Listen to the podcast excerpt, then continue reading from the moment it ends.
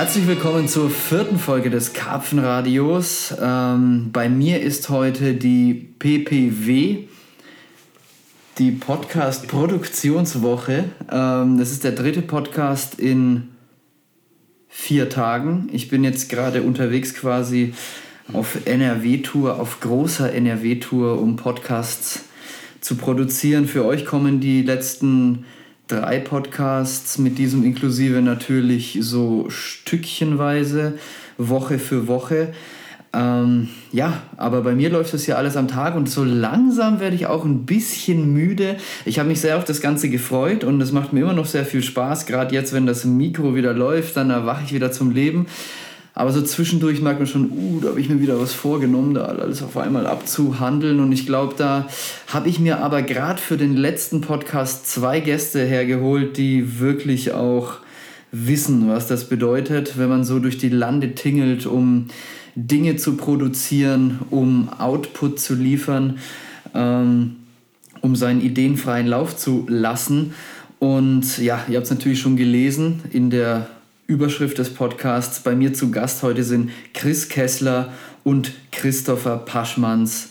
Beide hauptberuflich für die Firma Corda tätig und das könnte man schon grundsätzlich so sagen im Kreativbereich. Ist das richtig? Ja, erstmal Hallo von unserer Seite. Ja, ich wollte das hier mal wieder einläuten. Ich habe hab mal vergessen. Ja, ja, ja. Du bist einer der, der ersten Menschen. Klatschen Du bist einer der ersten Menschen, die hier sowas bekommen und hast es nicht an. Das ist echt ja, Ich habe es im Auto liegen. Aber, aber da hilft es dir nichts. Du ja, musst es am Körper tragen. Aber eigentlich habe ich es mal bei mir, in meinem kleinen Täschlein. Ach so, aber beim Angeln hast du es schon. Habe ich es auf jeden das Fall. Das ist wichtig. Immer, immer dabei. Hast du auch schon einen Unterschied gemerkt?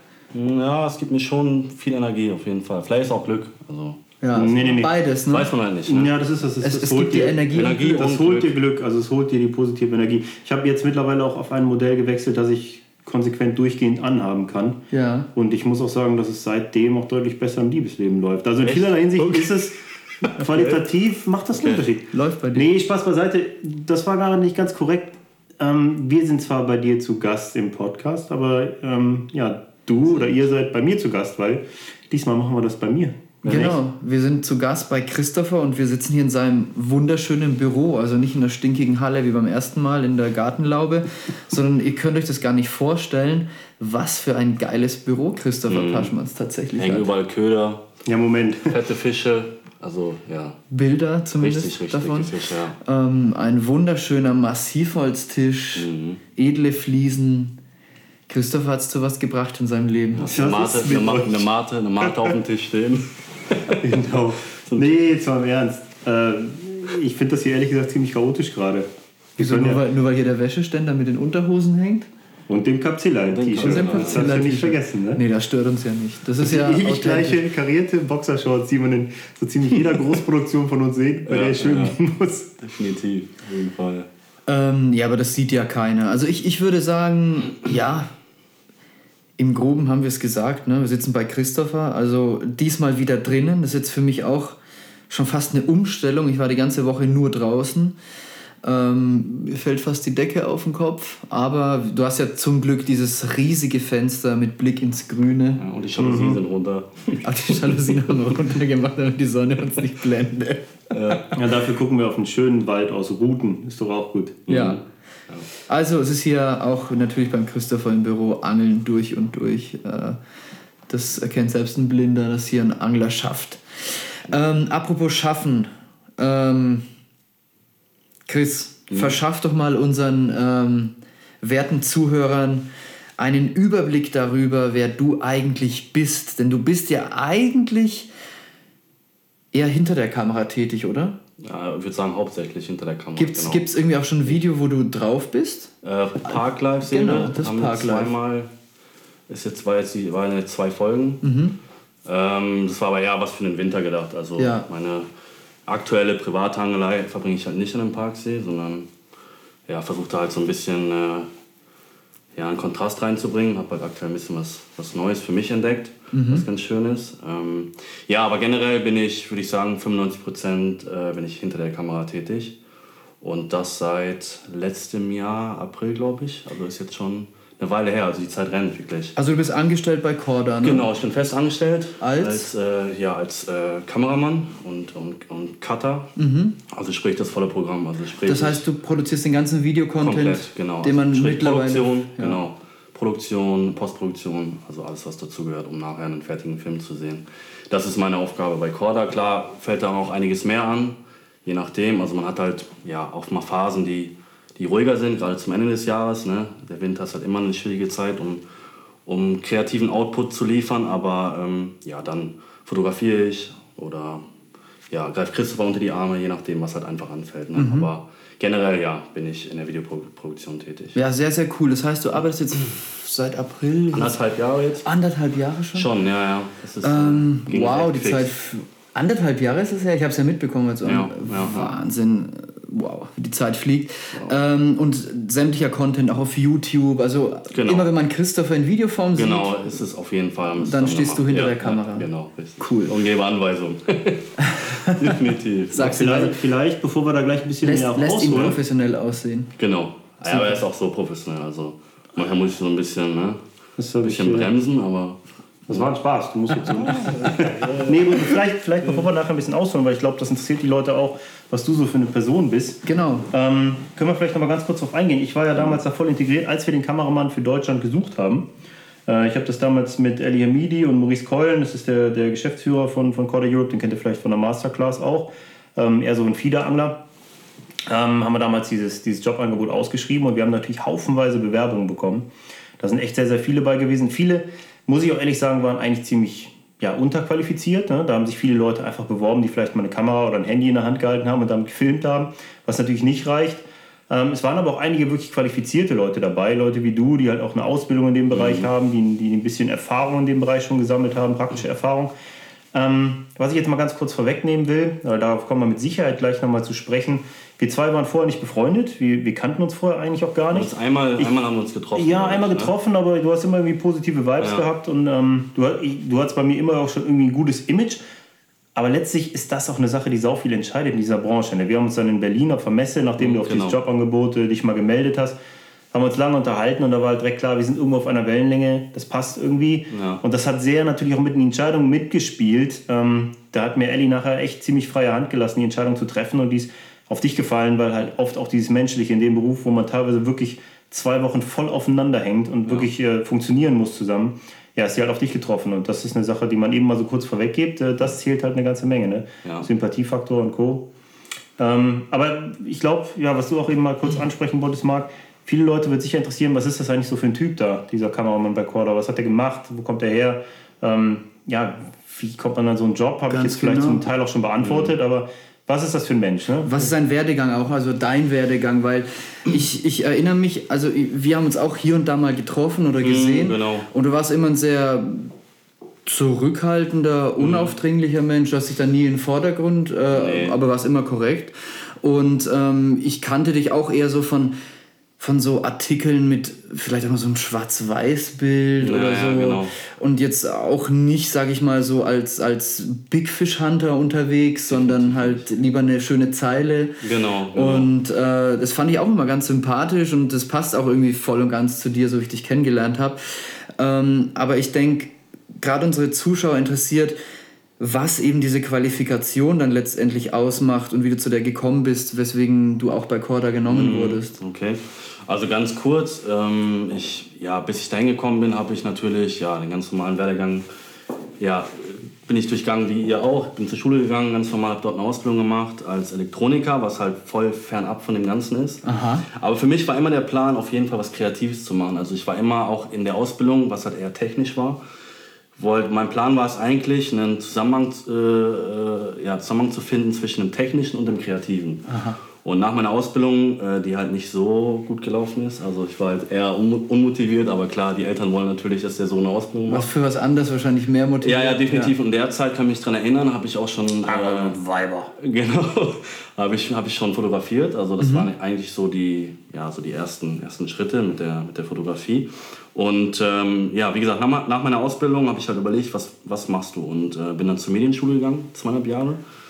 Äh, habe dort einen Ja. Also es hieß erstmal, die Ausbildung war fertig und dann war ja, fertig, Gott Dank, für mich war vorbei. dreieinhalb Jahre, genau. Jetzt habe ich meinen Soll erfüllt, genau, jetzt mache ich, was ich Bock habe. Dann bin ich erstmal ein bisschen angegangen und dann musste ich halt überlegen, okay, was machst du, ne? Mhm. Medienschule, wo, wo warst du da? In Haltern war ich, Haltern am See, habe mhm. ich da die Medienschule besucht, zweieinhalb Jahre, das war echt eine coole Zeit, habe viele gute Leute kennengelernt, das war so der erste Einstieg, ähm, ja, wo es dann auch dahin ging, okay, äh, mit dem Abschluss möchte ich gerne studieren. Aber das kam irgendwie dann später, weil nach meinem äh, Abitur äh, bin ich erstmal nach England gegangen, habe damals äh, für die Firma Preston Innovations gearbeitet, auch im, äh, im Marketing, habe mit im Marketing Jetzt warte mal kurz, du hast dein Abitur dann nachträglich nachgeholt, nach der Elektronik Genau, hab ich, genau, ich habe die, so. hab die nachgeholt. Ich hab, Aber auf der Medienschule oder wie? Genau, auf der, auf der Medienschule habe ich mein Abitur nachgeholt. Was hast du in der Medienschule gelernt? Auch alles, also multimedial, also sprich von Fotografie, Film, ähm, haben da auch viel Analogfotografie. Also wird alles mal angerissen. Alles, genau. Und auch so ein bisschen Grafikdesign. Genau, und so. richtig auch. Also alles, was das Angeln, guter, äh, das, das, Arbeiten mit Medien. Genau, es war ein guter Wegweiser eigentlich, um mhm. nachher zu entscheiden, okay, was möchte ich eigentlich. Und dann bist du tatsächlich direkt in die Angelbranche. Genau, und dann vielleicht, vielleicht, muss man das kurz erklären. Genau. Preston Innovations ist vielleicht nicht allen Begriff, aber das ist eine sehr etablierte Firma, die vor allen Dingen in UK eine Riesennummer ist. Genau. Und die halt im Specimen-Bereich größtenteils tätig sind. Corum. Corum, also in der, unter Preston, also Preston kann man sich vorstellen, ist das Dach von dem Ganzen. Mhm. Äh, drunter waren Corum, Sonobase, Avid Carp. Avid Carp ist natürlich vielen Begriff, klar. Genau. Genau. Ähm, genau, genau. Mit Avid also, Carp habe ich dich auch im Kopf. Big Player genau, auf ja. jeden Fall, gerade in UK genau. Äh, sehr, sehr groß.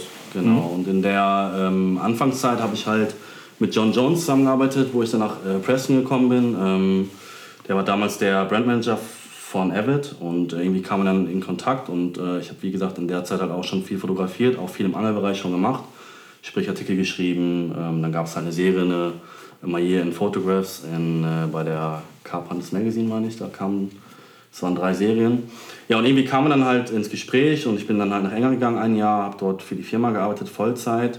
Und da habe ich halt den ersten, so das erste Gefühl bekommen, okay, wie fühlt es sich eigentlich an, sein äh, Hobby zum Beruf zu machen. Und irgendwie habe ich halt immer mehr äh, gemerkt, okay, das willst du auf jeden Fall. Und ähm, dann war es ein ganz dummer Zufall eigentlich, weil eigentlich hatte ich vor, nicht mehr zu studieren. Das war eigentlich so mein Plan, nachher zu sagen, okay, ich möchte dort bleiben. Also mich, mir hat es auch dort gefallen und für mich war es halt so ja, ein komplettes Abenteuer in einem fremden Land, das erste Mal alleine von zu Hause weg. Und ähm, dann habe ich mich irgendwie bei einer ähm, Universität eingeschrieben in England und war aber eigentlich gar nicht so wirklich, hatte jetzt nicht wirklich viel Hoffnung, mhm. dass ich da angenommen werde. Und dann kam eines Tages kam halt der Brief zurück und nee, meine Mutter hat angerufen und meinte, Christian, äh, du bist angenommen worden bei einer, bei einer Hochschule. Oh. So, okay. Und, und ich habe mich damals in England. Nee, nee, in Deutschland. Ich habe mich von England in, ah, okay. in Deutschland äh, äh, beworben und das war für den Fachbereich Medienproduktion. Mhm. Ja, und dann stand ich halt vor der Entscheidung, was machst du jetzt? Bleibst du hier und machst das, ne, was dir Spaß macht? Oder gehst du mal zurück nach Deutschland und äh, studierst nochmal dreieinhalb Jahre? Mhm. Und äh, ja, ich bin zurückgegangen, habe dann drei. War sicher keine leichte Entscheidung. Nee, war es definitiv nicht. Ich sag dir, also, sei froh. Stell dir mal ja, vor, wie definitiv. du bei diesem englischen Essen und dieser Mentalität ja. jetzt aussehen würdest. Ja, im Nachhinein. Was ja, für Knubbelversion. Ja, also. wir, wir knüpfen da gleich an mit deinem Studium. Aber ganz kurz, wie war es denn in England? Hast du da auch viel geangelt? Definitiv. Also ich würde sagen, ich habe äh, noch nie in meinem Leben so viel geangelt wie dort. Ne? Ja. Klar muss man das immer in. Äh man stellt sich ja immer so vor, dass man in England entweder mit, mit, mit Hunderten von Leuten immer an einem See sitzt, Na. der zwei Hektar hat, mhm. oder dass man überhaupt gar keine Karte bekommt, weil es mega elitär ist. Ja, Gibt es da auch beides. was dazwischen? Man hat beides. Also du hast A, diese überrannten Day-Ticket-Gewässer. Mhm. Also einige sind echt überrannt, da kommst du an. Ich kann mich erinnern an einer Session an, in Sandhurst, was in der Zeit, das war 2012, 2013, war es eigentlich so das Tagesticketgewässer in ganz England. Und ähm, ich war damals ähm, mit äh, Pierre Michelet dort und äh, damals gab es noch den alten Laden, Yardley Angling Center. Mhm. Wir sind angekommen, es war nachmittags und äh, wollten uns ein Ticket für Sandhurst holen. Und die meinte, es gibt keine Tickets mehr. Alles besetzt, Alles besetzt, komplett. Und dann kann ich mich daran erinnern, wir wollten unbedingt dort angeln, weil das so ein Hype war dort, sind dann da hingefahren und ich habe die erste Nacht einfach auf dem Parkplatz gepennt und habe dann jeden Morgen oder die, am nächsten Morgen halt im Fernglas da gestanden und habe geguckt, wer abtackelt so. Ne? So klar, du hast diese Gewässer, Art von Gewässer, ne, die mhm. halt komplett überrannt sind. Also das ist dann Angeldruck? Also super hoher Angeldruck, also mhm. wirklich. Du angelst eher ja, gegeneinander anstatt miteinander. Also mhm. Jeder versucht, jeder kocht so sein Süppchen und macht das, was er für mhm. richtig hält, was auch okay ist. Aber dann ähm, das war zwei, also ich war 2010 oder 11 war ich das erste Mal in England. Habe dann dort angefangen, diese Day-Ticket-Gewässer zu angeln, weil, das, weil die auch einfach erreichbar sind. Also ja, genau. Du kommst in kein Syndicate, wenn du keine Connections dort hast. Und als ich dort gelebt habe, hatte ich, ähm, ich habe von einem See entfernt gewohnt, äh, 70 Kilometer entfernt gewohnt, ungefähr. Ähm, und äh, habe dann ein Syndicate auch direkt in der Nähe gehabt. Und das ist natürlich kom komplett was anderes. Wenn du ein Gewässer hast, wo vielleicht zehn Leute drin angeln, mhm. du kriegst einen, einen Zahlencode, machst das Tor auf, schließt hinter dir zu und hast halt Ruhe. Ja, und das war, die, also zehn haben nur die Berechtigung, dort genau, zu angeln. Genau. Und die sitzen natürlich nicht alle permanent. Nee, nee, nee, definitiv nicht. Dadurch, ich hatte das Glück, ich konnte auch viel in der Woche angeln. Mhm. Ja, und ähm, ja, das hat, das hat mir halt einfach so einen anderen Blick auf England gegeben. Ne? Also dieses, ja. Und hast du dann ein paar schöne englische Fische Ja, gefangen? definitiv. Also man stellt sich ja mal vor, dass englische Fische schwerer zu fangen sind. Ach, nein, am Ende des Tages ist es Angeln, ne? Hast du schon mal, hast, Oder? Christoph, hast du schon in England geangelt schon? Nee, ich habe in England noch nicht geangelt. Ähm, ich muss auch sagen, das, das möchte ich jetzt hier nochmal ganz kurz zusammenfassen. 2010, 2011 sagst du, da war das ich gerade voll in diesem, ja. diesem Frankreich-Hype und, und äh, wenn ich mich so erinnere, ich, ich fahre dann halt so los, es kribbelt im Bauch und du fährst halt hin und guckst mit dem Fernglas irgendwie am Cassien oder an irgendeinem 700 Hektar Stausee nach freien Plätzen und du bist da an so einer englischen Pfütze und guckst ja. nach freien Plätzen an so einem überrannten Syndikatsgewässer. Für mich hat das, ich habe überhaupt keinen Zugang zu dem Thema. Ne? Okay. Ich meine, äh, Daryl Peck hat mal zu mir gesagt, das ist für ihn irgendwie so ein bisschen Fishing for Pets in Ponds, also auf Haustiere in kleinen Seen angeln. Das hat er aber auch erst gesagt, nachdem er angefangen hat, in Europa zu angeln. Ich muss aber sagen, ich habe da einen richtigen Respekt vor. Ne? Ich, will nicht, ich will das nicht abtun oder blöd darstellen. Was ich aber definitiv mir vorstellen kann, was ich auch, wenn ich mit dir zusammen geangelt habe, sehe, ist, dass du natürlich auch einen ganz anderen Blick aufs Angeln hast dadurch. Mhm. Ne? Du, ähm, ich sag's mal so, ähm, viele, die ich am Wasser beobachte, die von sich glauben, dass sie richtig gute Angler sind, sind es auf gar keinen Fall. Mhm. Vor allen Dingen, wenn du mit Leuten zusammengeangelt hast, die ähm, wie eben Daryl Peck oder sonst wen. Ich will die jetzt nicht bis sonst wohin hypen, aber die sind halt ganz, ganz schnell entkräftet in dem, was sie so machen. Und du hast halt natürlich mit entsprechenden Leuten grundsätzlich viel zusammen angeln müssen und du hast natürlich einen ganz anderen Lerneffekt dadurch und gehst dadurch auch intuitiv am Wasser anders ran. So. Das, das fällt einem dann schon auf. Ne? Also ich kann mir vorstellen, dass dieser, diese, diese Situation, dass du dauernd gegen andere Leute angelst, dass du einen Austausch hast mit Leuten, die das genauso leben wie du, an diesen Gewässern, das formt einen natürlich auch Definitiv. als Angler. Ne? Also, man, also die der Lerneffekt war sehr hoch in der mhm. Zeit. Also man Hast du gerade Chris als guten Angler gelobt?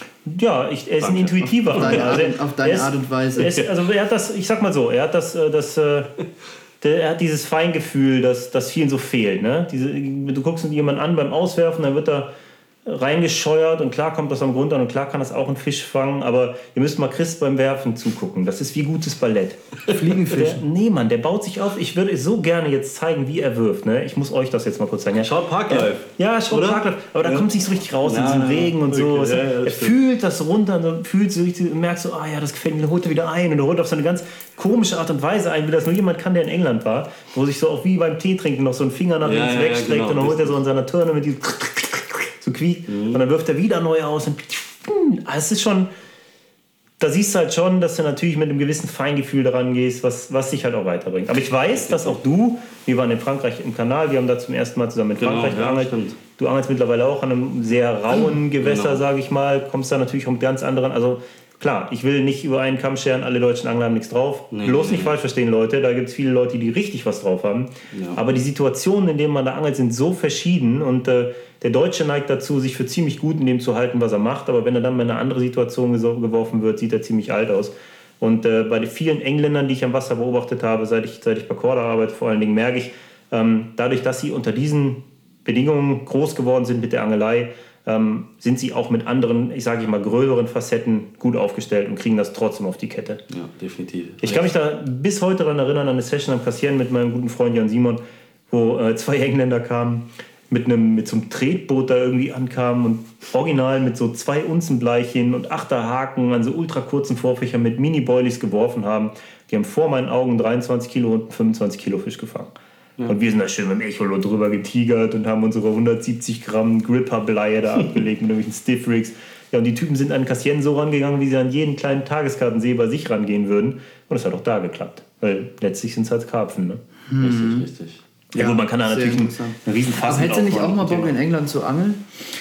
Mittlerweile? Ich glaube, die Themse ist sau interessant. Also gerade für ja, was Spezielles so. Kommt man, kommt man da ran? Ja, definitiv. Auch ohne Syndikatsgeschichte? Ohne, ja, ist ein Also ich hätte auf jeden Fall mal Bock, im, im, ja, im Mutterland des Karpfenangels mal einen Karpfen zu fangen. Hätte ich schon mal Bock. Ja, das war halt auch so meine ich, ja, also Reiz, ich, ne? Ja. Mutterland, mich hat das immer Mutterland, so, ne? Das war halt ja. echt sogar, ohne Scheiß, es war wirklich so, man fühlt echt, so wenn man dort ist, die Leute leben das, das Angeln, ne? Also man fährt die, man kommt äh, von der Fähre runter, mhm. man fährt die M25, der Londoner Ring und es ist echt so, wenn du echt wirklich genau guckst, du siehst mindestens einen Angler auf der Straße, irgendwo, wo Tackle im Auto ist. Also, ja.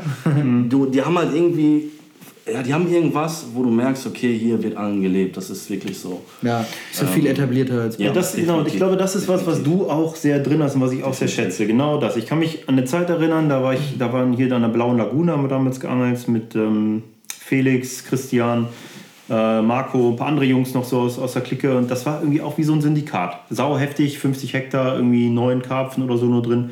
Und da war es so, wie man sich das so vorstellt in England, diese Socials. Ne? Man, man hängt abends ab, es angeln zwei Leute, trotzdem kommt die ganze Clique. Genau. Man versammelt sich in einem Camp, man trinkt Tee, vielleicht mal mit Schuss und labert die ganze Zeit inbrünstig über diese Karpfen, die da rumschwimmen. So. Ja.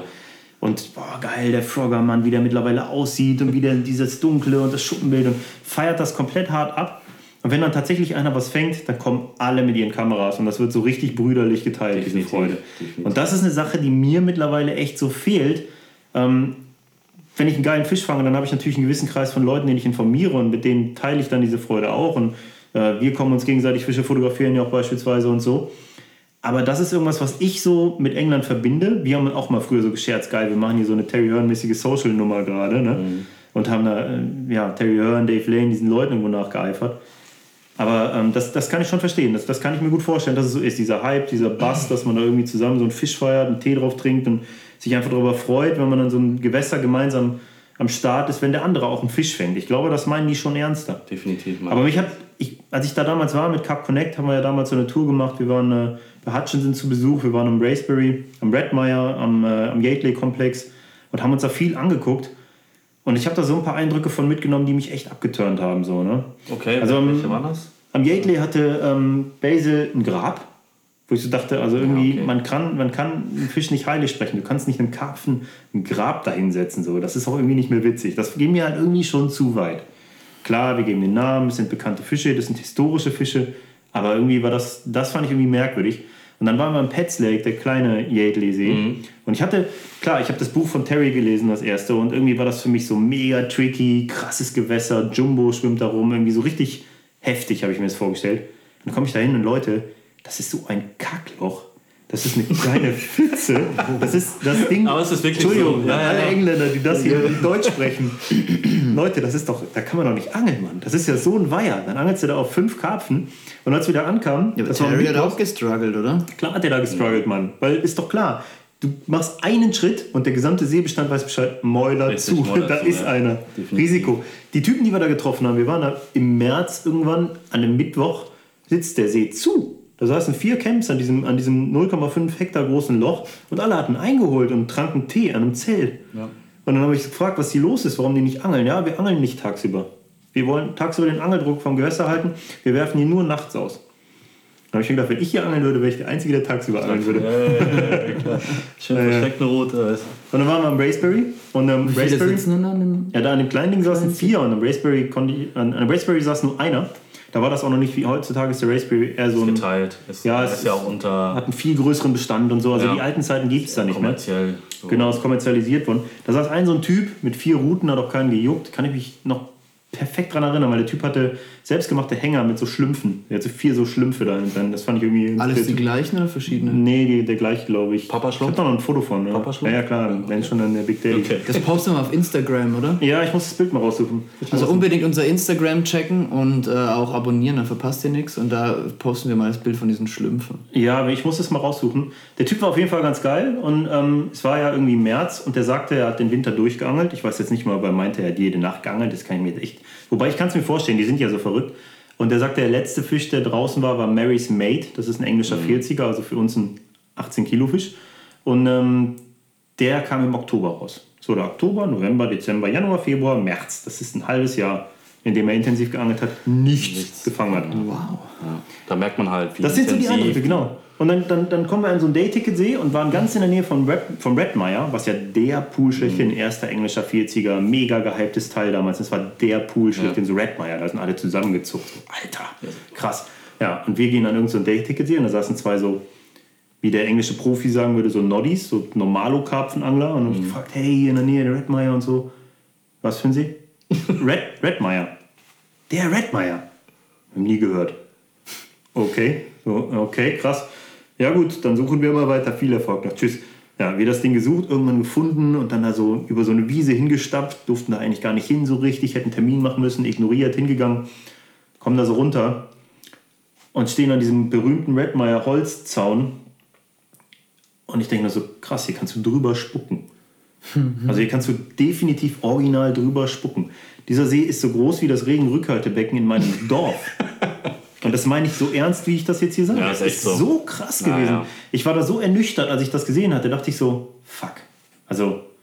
Mir ging es genauso, als ich am Birch Grove war. Das war genau das Gleiche. Also man, man stellt sich halt so viel vor unter so einem, ja, unter so einem See, der so viel Geschichte die halt hat. Ne? Stehen, ich kann mich daran erinnern, ähm, ich habe damals, oder ja, ich bin immer noch gut befreundet ähm, mit dem Freund der Nichte von Hutchinson. Und einen Tag rief er mich an und meinte, hey Chris, was hast du heute Abend vor? Ich so, ja nicht, also hättest du Bock am Birchgrove zu angeln. Ich so, ja okay. Weil Hutchinson äh, und Paisley einen Tag äh, eher abgehauen sind und der See war halt dann frei. Sind wir da hingefahren und ich war halt echt, ja, dachte so, jetzt kommt irgendwie, ja, komplett eingezäunter See oder sonst was. Dann kommst du echt dahin und wie Christopher sagt, so eine kleine Pfütze halt, ne? Mhm. So und was heißt es? Äh, muss man den komplett mieten immer oder was? Ja, ich meine, der ist jetzt, genau, den muss so, man komplett Weil du mieten. sagtest, der war für einen Tag frei. Genau. Ja. Ganz kurz, wenn also, du das jetzt gerade nachfragst, Redmire kann man mittlerweile auch buchen. Du kannst am Redmire mittlerweile angeln.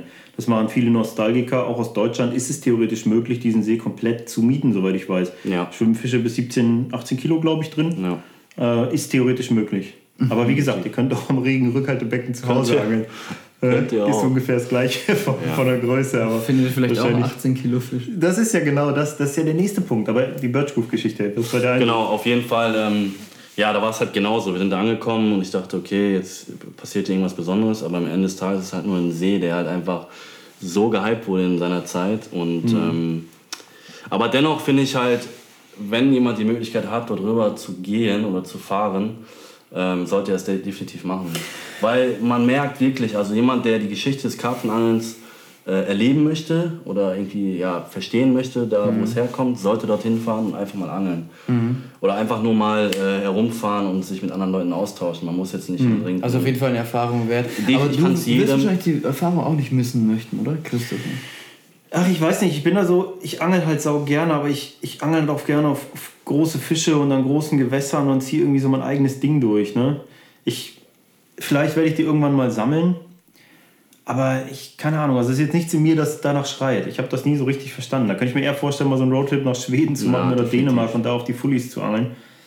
Was ich halt an England irgendwie so schade finde, ist, so wie es man jetzt ja natürlich auch sieht mit Brexit und Co., das ist schon ein sehr eigenes Völkchen. Und für die für die große Masse der englischen Karpfenangler zählt das, was in England passiert. Und äh, das, was hier passiert, obwohl es teilweise geilere Fische, ja. größere Fische, krassere Gewässer, irgendwie auch mehr Style hat für mich, hat halt bei denen nicht so eine große Relevanz. So. Und was ich total erstaunlich finde, ich habe mich beruflich jetzt ja mittlerweile am Road Lake und am Gigantica, den, den äh, kommerziellen Gewässern von Danny Fairbairn, schon geangelt. Und der Gigantica ist einem Syndikat in England schon relativ ähnlich. Du lost deine Plätze äh, aus, du musst also an so einer Verlosung teilnehmen, dann, dann ziehst du zum Beispiel die Nummer 5, das heißt, du bist der Fünfte, der einen Platz wählen darf und dann wählst du einen der Plätze. Und entsprechend weißt du im Vorhinein nie, worauf du dich ein. Das ist für ein, für ein kommerzielles Gewässer, wo du ja eine Stelle fest buchst, ist das schon ein sehr spezielles System. Ne? An sich ganz cool, weil du dich immer auf was Neues einlassen musst. Ja, und bei, bei der letzten Tour an diesem Gigantica ähm, im September, ich glaube vor drei Jahren oder so, habe ich einen saunetten Engländer kennengelernt, der in England auch sehr viel geangelt hat. Und ähm, das Krasse war, für diesen eigentlich klugen, reflektierten Menschen war Angeln in Frankreich Gigantica oder andere Paylegs. Dann habe ich ihm erzählt, hör mal, du kennst doch den Orient. Ja, ja, klar, geiles Gewässer. Du weißt, dass der nur 30 Minuten von dir weg ist, oder? Echt? Und dann, dann merkt es so, hm, die, die Jungs, für die, äh, guck mal, ich habe meinen Frankreich-PB gefangen, sagt er dann, mit 76 englischen Pfund. Hm. An einem kommerziell bewirtschafteten Gewässer. Ja, geil, riesiger Karpfen. Was, was, was Aber das? 71? Äh, 76 ist, ich glaube, äh, geht so an die 34 Kilo oder sowas. Mhm. Ich weiß ich nicht. Also ein riesiger Karpfen halt, unglaublicher Fisch, habe ich noch nicht gefangen. Aber irgendwie, ja, klar, das hört sich dann so an, weiß ich nicht. Also, weiß nicht, Frankreich angeln ist für mich halt Ich fahre an Fluss, ich fahre an mehrere hundert Hektar See, ich fahre von mir aus an Cassien oder an Kanal oder sonst wo, aber halt in irgendwas öffentlich zugängliches, cooles, wildes, so keep the spirit halt, Mann. Mhm. Und das ist eine Sache, die ich an, an, an England, also ich habe zu viele gemischte Eindrücke von dem Ganzen und ich habe so ein, so, ein, so ein Schnittbild davon, das mir einfach so ein bisschen nicht so passt. So. Okay. Und nicht von, also wie gesagt, Terry Hearn ist nach wie vor einer meiner großen Helden. Keine Ahnung warum, der Typ hat mich einfach mega inspiriert mit seinem Zeugs. Weil, Wie so viele, ja. Ja, ich glaube einfach, weil der so fürs Karpfenangeln gebrannt hat, weil ja. er so aufopferungsvoll Er hat es halt auch cool dargestellt, ne? Voll. Durchs, ja. Er hat halt echt cool geschrieben und cool stylische Fotos gehabt und einfach Haufen riesen Fische gefangen und man wusste... Stylische Fotos übrigens, der Typ fotografiert schon immer ähm, genau das. Also 35 auf Crop oder 50 auf Vollformat. Vollformat und fast alle fanden die Fotos immer geil. Ja, ja. Und jetzt gehen wieder alle dahin, nachdem irgendwie dieser Weitwinkel-Hype war. Aber wie gesagt, das ist ein Thema, das wir und, in der Kolumne angehen. Und man wusste, ähm, oder man hatte zumindest das Bild, dass er in England so wahnsinnig schwer ist und, und dass er halt auch konsequent nur dort angelt und dann alle diese schönen und auch großen Fische fängt. Mhm. Und, und er hat, was er immer ganz sympathisch rübergebracht hat, finde ich, und das hat mich sehr beeindruckt, egal wie viel Scheiße er da fressen musste oder Pleiten, Pech und Pannen, wenn er dann irgend so einen 27 Pfünder gefangen hat, hat er übers ganze Gesicht gestrahlt und mhm. war mega happy, dass er endlich einen Fisch aus diesem See gefangen hat. Ja. Also obwohl er immer auf die Rekordfische geangelt hat, hat er einem das Gefühl gegeben, dass der Weg das Ziel ist. Und es war nie auch irgendwie ansatzweise zu erahnen, dass er unzufrieden wäre, wenn er mal einen kleineren gefangen hätte. Das nee, war das, für ihn immer eine Stufe zum, zum Dicken. Das hast du richtig schön gesagt. Das ist sehr gut zusammengefasst, glaube ich. Das ist eine ja. Sache, die der echt gut vermittelt und immer noch vermittelt. Ja? Mhm. Wobei auch seine Angelei sich sicher verändert hat. Ich habe letztens ja, gelesen, der, der hat ja den Parrot gefangen, den großen, der jetzt ja mittlerweile verstorben ist. Na, In seinem, ich glaube, dritten Jahr an diesem Gewässer hat er den Fisch gefangen und der hat vorher ich muss lügen, ich weiß es nicht mehr ganz genau, aber der hat an diesem See über 150 Karpfen gefangen, bis er den gefangen hat und hat alle anderen großen auch gefangen. Also es haben sich ja, auch die Gewässer mehrfach, natürlich. Ne? Ja, teilweise, aber du musst mal überlegen, das ist eine gute Zahl an Fischen für englische ähm, Hart, also ich sag mal Gewässer mit Großkarpfen. Es hat sich halt auch da viel verändert, auch an den Beständen. Ne? Mhm. Ich von den aber was du da ansprichst, ist ein sehr wichtiges Thema. Das ist eine Sache, die definitiv bei vielen der Jungs, die an den harten Gewässern mit wenig Fisch, wenig Bissen, wenig Aktion angeln, die Wertigkeit des einzelnen gefangenen Fisches ist natürlich enorm.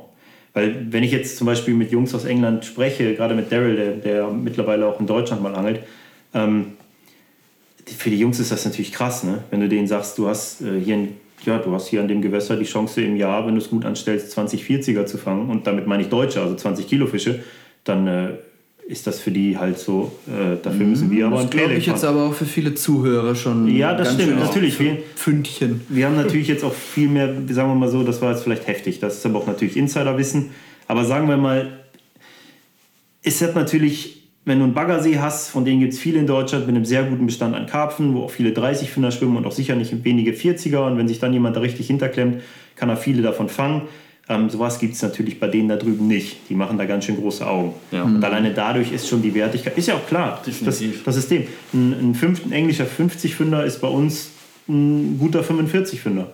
Das ist natürlich schon alleine dadurch, dass ein, ja, ein Fisch, der ja nicht gleich groß ist, größer aussieht aufgrund der Zahl, sorgt ja schon dafür, dass ja. es irgendwie da mehr, ich sag mal, Wertigkeit hat. Und Entschuldigung, das Gewicht ist natürlich nicht alles, aber das ist eine Sache, die die Jungs schon können. Die, Spielt ja mit rein, ganz klar. Ja, cool. Das kann Chris übrigens auch wie kein anderer, Alter. Dann schickt er mir bei WhatsApp ein Foto von so einem, ich schätze mal, 8 Kilo schweren, pechschwarzen Schuppi und feiert den so hart ab, wie man es nur kann. Das finde ich, ich so geil. Also ich finde dann immer... Das weiß ich echt zu schätzen, sowas. ich habe mich ja immer halt sehr von distanziert irgendwie, von diesen Gewichten, weil ich angle immer noch auf Karpfen, weißt du? So, das war mir halt immer wichtig, so diese... War das ein bewusster Schritt oder war es dir einfach wirklich egal? Was, was war ein bewusster Dich von diesen Gewichten zu distanzieren? Ich würde sagen, eine Mischung aus beiden. Ne? Hattest du eine Phase, wo es dir schon wichtig war, einen dicken Fisch ja, zu fangen? Ja, definitiv. Ich glaube, ich würde lügen, wenn ich sagen würde, nein. Also klar bin ich auch, also ich habe einige Jahre wirklich auf einen Fisch geangelt. So, ich kann mich erinnern, in meiner Studienzeit habe ich auf einen großen Schuppenkarpfen geangelt. Mhm. Habe ich in vier Jahren leider nicht gefangen. Mhm. Aber ähm, ja, also Sicherlich, jeder fängt groß, gerne große Fische, das ist einfach so. Ne? Aber, Aber du hast dann halt für dich festgestellt, dass es nicht dein Ding genau, ist. Genau, ist nicht mein Ding halt. Ne? Und das ist, äh, ist ja völlig legitim. Richtig, genau, richtig. Ich angel, wie gesagt, immer noch auf Karpfen, so. von daher ist es mir eigentlich egal, wie groß die Fische sind. Ne? Solange es solange mir das Gewässer gefällt, die Angelei gefällt, ist es mir echt egal. Ja, äh, du gehst einfach gerne ist. angeln. Ich gehe angeln, genau. Du angelst ja. auf Style, so kann man das ja, auch nennen. vielleicht noch nicht, aber ich gehe echt angeln. Gehst an einen kleinen Fluss, weil es halt irgendwie ganz Style hat. So, ne? Also ich habe dann echt Bock, genau. Ich gehe genau, ich gehe an einen Fluss. Das ist halt auch so ein Ding, wie ich dann halt davon weggekommen bin, von diesem ganzen Zielfischangeln und so. Ne? Also mhm. ich habe mir dann irgendwann überlegt, okay, du fährst hier durch die Gegend und versuchst echt einen Fisch, einen bestimmten Fisch zu fangen obwohl es dennoch viel mehr ist eigentlich. Ne? Also ich, will halt dieses, ich wollte halt wieder dieses Gefühl haben, ja, rauszugehen und einfach nur ja, angeln und Fische fangen. Ne? Also wirklich dieses, einfach irgendwas erleben. Also nicht irgendwo hinfahren, ich will den, stumpf den Fisch fangen. Alles um mich herum blende ich aus und dann bin nur auf den Fisch fokussiert. Das wollte ich halt einfach nicht mehr. Ne? Und damit bin ich halt aktuell super happy. So, ne? man hat halt klar durch den Job auch super viele Eindrücke, ne, die man bekommt. So. Und, mhm. äh, ja, cool. Man sucht, sucht, sich halt daraus dann irgendwie was aus. Ja, ja, ist doch mega sympathisch. Ähm, so soll es ja auch sein. So definitiv, ja sein. also. Aber jetzt nochmal kurz zurück. Du hast ja dann studiert. Genau. Ähm, Länger das Thema gedacht. England ist jetzt ein bisschen ausführlicher ja. geworden. Mein genau. Gott, wir haben ja, ja auch Zeit. Ne? Genau. Ähm, was hast du dann genau studiert? Medienproduktion habe ich studiert. Medienproduktion, was hat das so umfasst? Genau.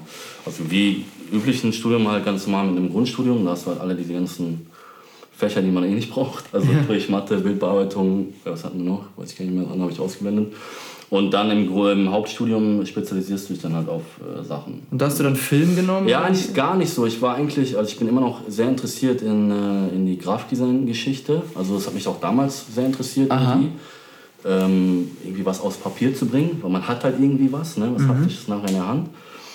Und äh, klar, Fotografie war auch mal ein großes Thema, Film auch. Also es lief alles irgendwie so zeitgleich. Und habe dann aber schnell gemerkt, äh, zum Ende des Studiums, okay, ähm, du willst nicht acht Stunden oder neun Stunden im Büro sitzen, ne? mhm. was halt bei Grafikdesignern meist der Fall ist.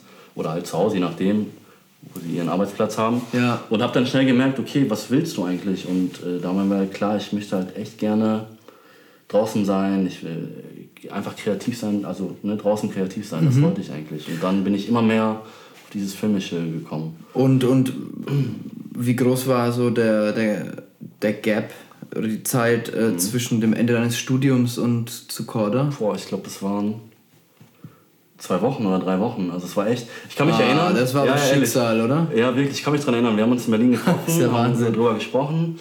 Und dann ging es auch ganz schnell. Ich meine, das Berlin war Februar, März.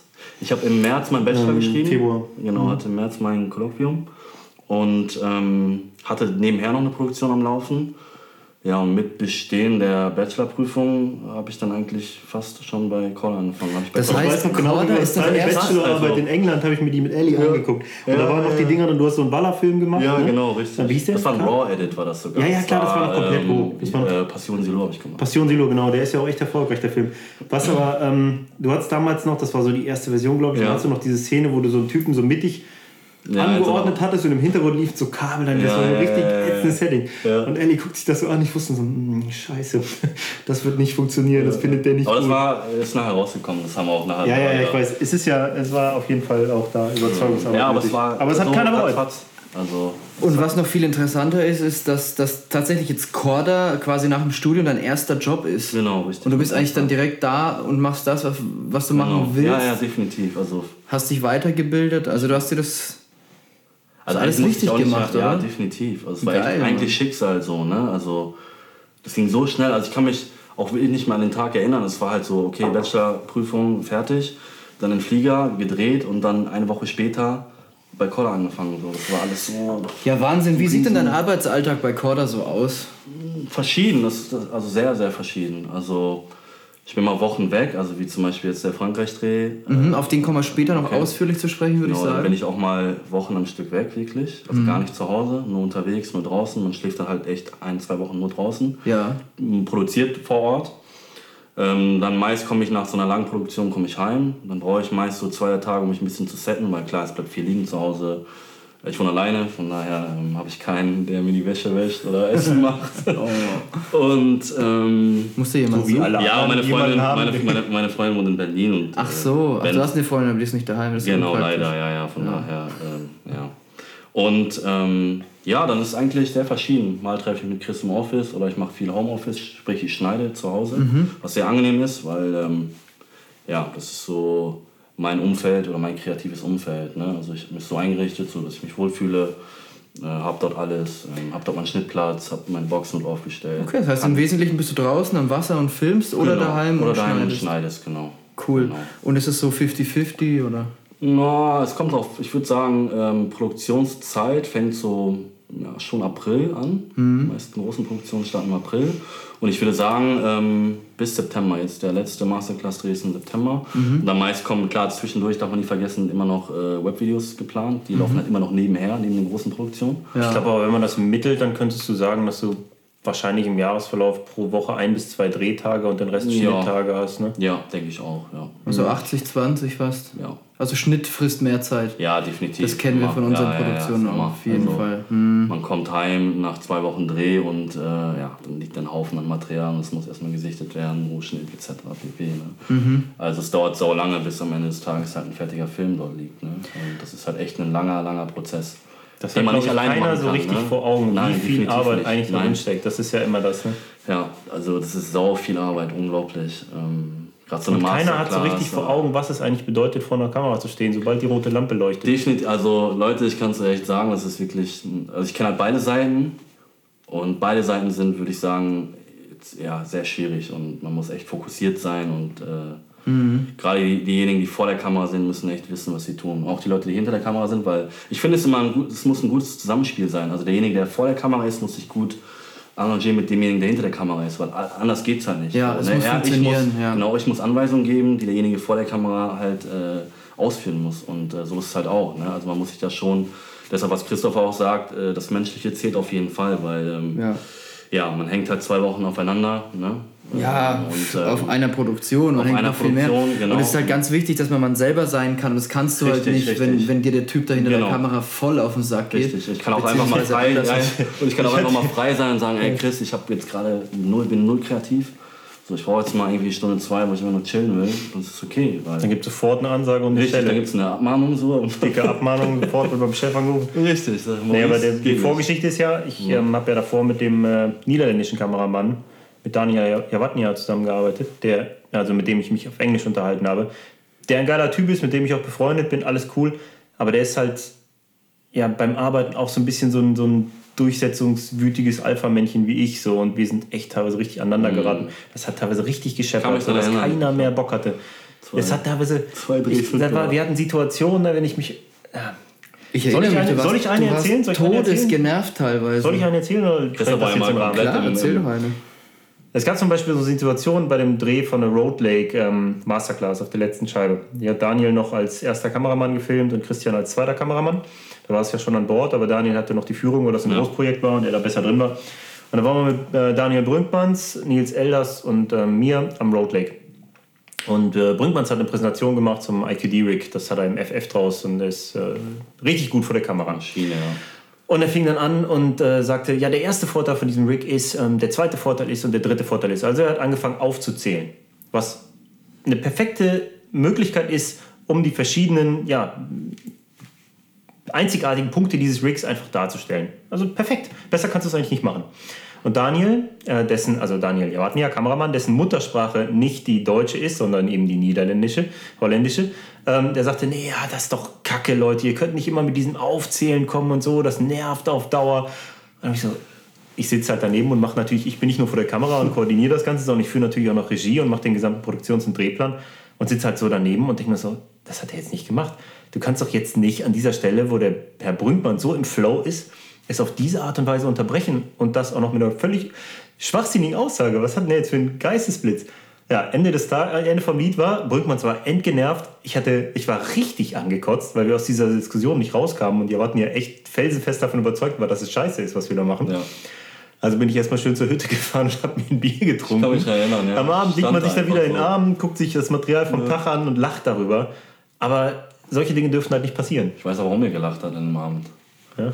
Weil er so eine Aufnahme hatte, wo ich in einem Take stand und du gerade einen Lauf kriegst. Und er sagt irgendwie, Chris, du kannst dich erinnern, wo Die, soll ich die, Du haben wir die die, noch? ja, du hast die. Die Ich lade ich bei jeden Fall- Instagram ich hab hoch. die auf dem Handy. Das ist lustig. Und das Daniel sagt, ey, er hat gerufen, fuck off. Fuck auf. Ja, ja. Ja, du, hast ja halt, ich weiß gar nicht, was ich du wusstest nicht, was da. du machen sollst, ob Ja, du zur Route so. rennen oder zurückrennen sollst. Ja, du hast total die Aufnahme versaut. Wir haben den Run nicht nehmen können. Ja, konnten wir nicht. Ja, sorry, Daniel. Na gut, auf jeden Fall ganz kurz, das war jetzt die Anekdote auch zu Ende. Ich könnte noch viel mehr erzählen.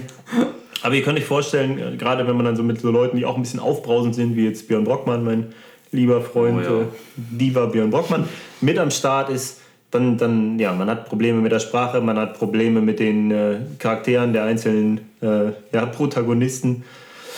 Das ging schon teilweise gut ab. Und ich muss sagen, also wir zwei, wir harmonieren echt gut, da ist richtiger Flow drin und äh, ja, wir haben ja auch so neben der, neben der Arbeit viel zu genau. tun, gehen ab und zu mal angeln und so, das genau. passt halt und das ist sau wichtig sau bei sowas. Ne? Ja, ja, absolut. Dieses Zwischenmenschliche ist das A und O. Ich meine, wenn eine Produktion glatt läuft und alles nach Plan, dann kann man auch mit Leuten arbeiten, mit denen man nicht so dicke ist. Aber jetzt sind wir mal ganz ehrlich, in dem Bereich, in dem wir arbeiten, wann läuft denn da bitte was nach Plan? Mhm. Beziehungsweise wie weit kannst du den Plan überhaupt stricken? Also du kannst ja schon aufschreiben, was möchte ich loswerden vor der Kamera, aber dann hast du schon mal ab da keinen Einfluss mehr. Null. Man kann ja, vielleicht kann man da ja auch mal damit, ich, weil ich habe oft das Gefühl, die Menschen können sich gar nicht so richtig vorstellen, was man macht. Es sieht ja immer so aus, ah ja, da fahren die Typen jetzt an so ein Pay Lake und zerren da den halben Seebestand raus und das hat eh irgendwer für die vorbereitet und äh, da ist ja immer dieses ganze Gehate und Gekotze, zumindest ja, bei manchen Leuten. Ja, kommt schon immer viel, ja. Ähm, ist natürlich alles Bullshit. Wir müssen da auch gucken, wo wir bleiben, so wie jeder andere Mensch auch. Ja, wir, wir fahren gucken, los, aber wir haben Kamera im noch schwieriger. Genau, was ich, was ich kurz nochmal einfach mal, damit man vielleicht mal ein Bild davon hat. Wir haben natürlich sowas wie einen Drehplan. Das heißt, ich, wenn ich zum Beispiel sowas mache, so einen Drehplan, dann heißt es, okay, ich habe den und den, die kommen mit ähm, wir gehen dorthin und die Idee ist, wir möchten mal so eine Session darstellen. Wir möchten also zeigen, wie richtet man am besten seine Angelstelle ein, was für ein Gerät braucht man für so eine Woche an einem kommerziellen See, ähm, was für ein Futter braucht man, wie viel braucht man davon, was für Rigs braucht man, was für Köder braucht man. Natürlich sollen da die Produkte von Corda untergebracht werden, weil es die sind, die wir fischen, ist ja klar. Das ist nun mal mein Job, das zu machen. Und dann mache ich einen Plan. Ich äh, mache halt für die verschiedenen Leute aufeinander aufbauende Präsentationen. Und dann ist die ideale Vorstellung, dass einleitend zu jeder Produktion, auch mal ein Fisch, äh, zu jeder, zu jeder ähm, Präsentation, auch mal ein Fisch beißt oder sonst irgendwas zwischendurch passiert.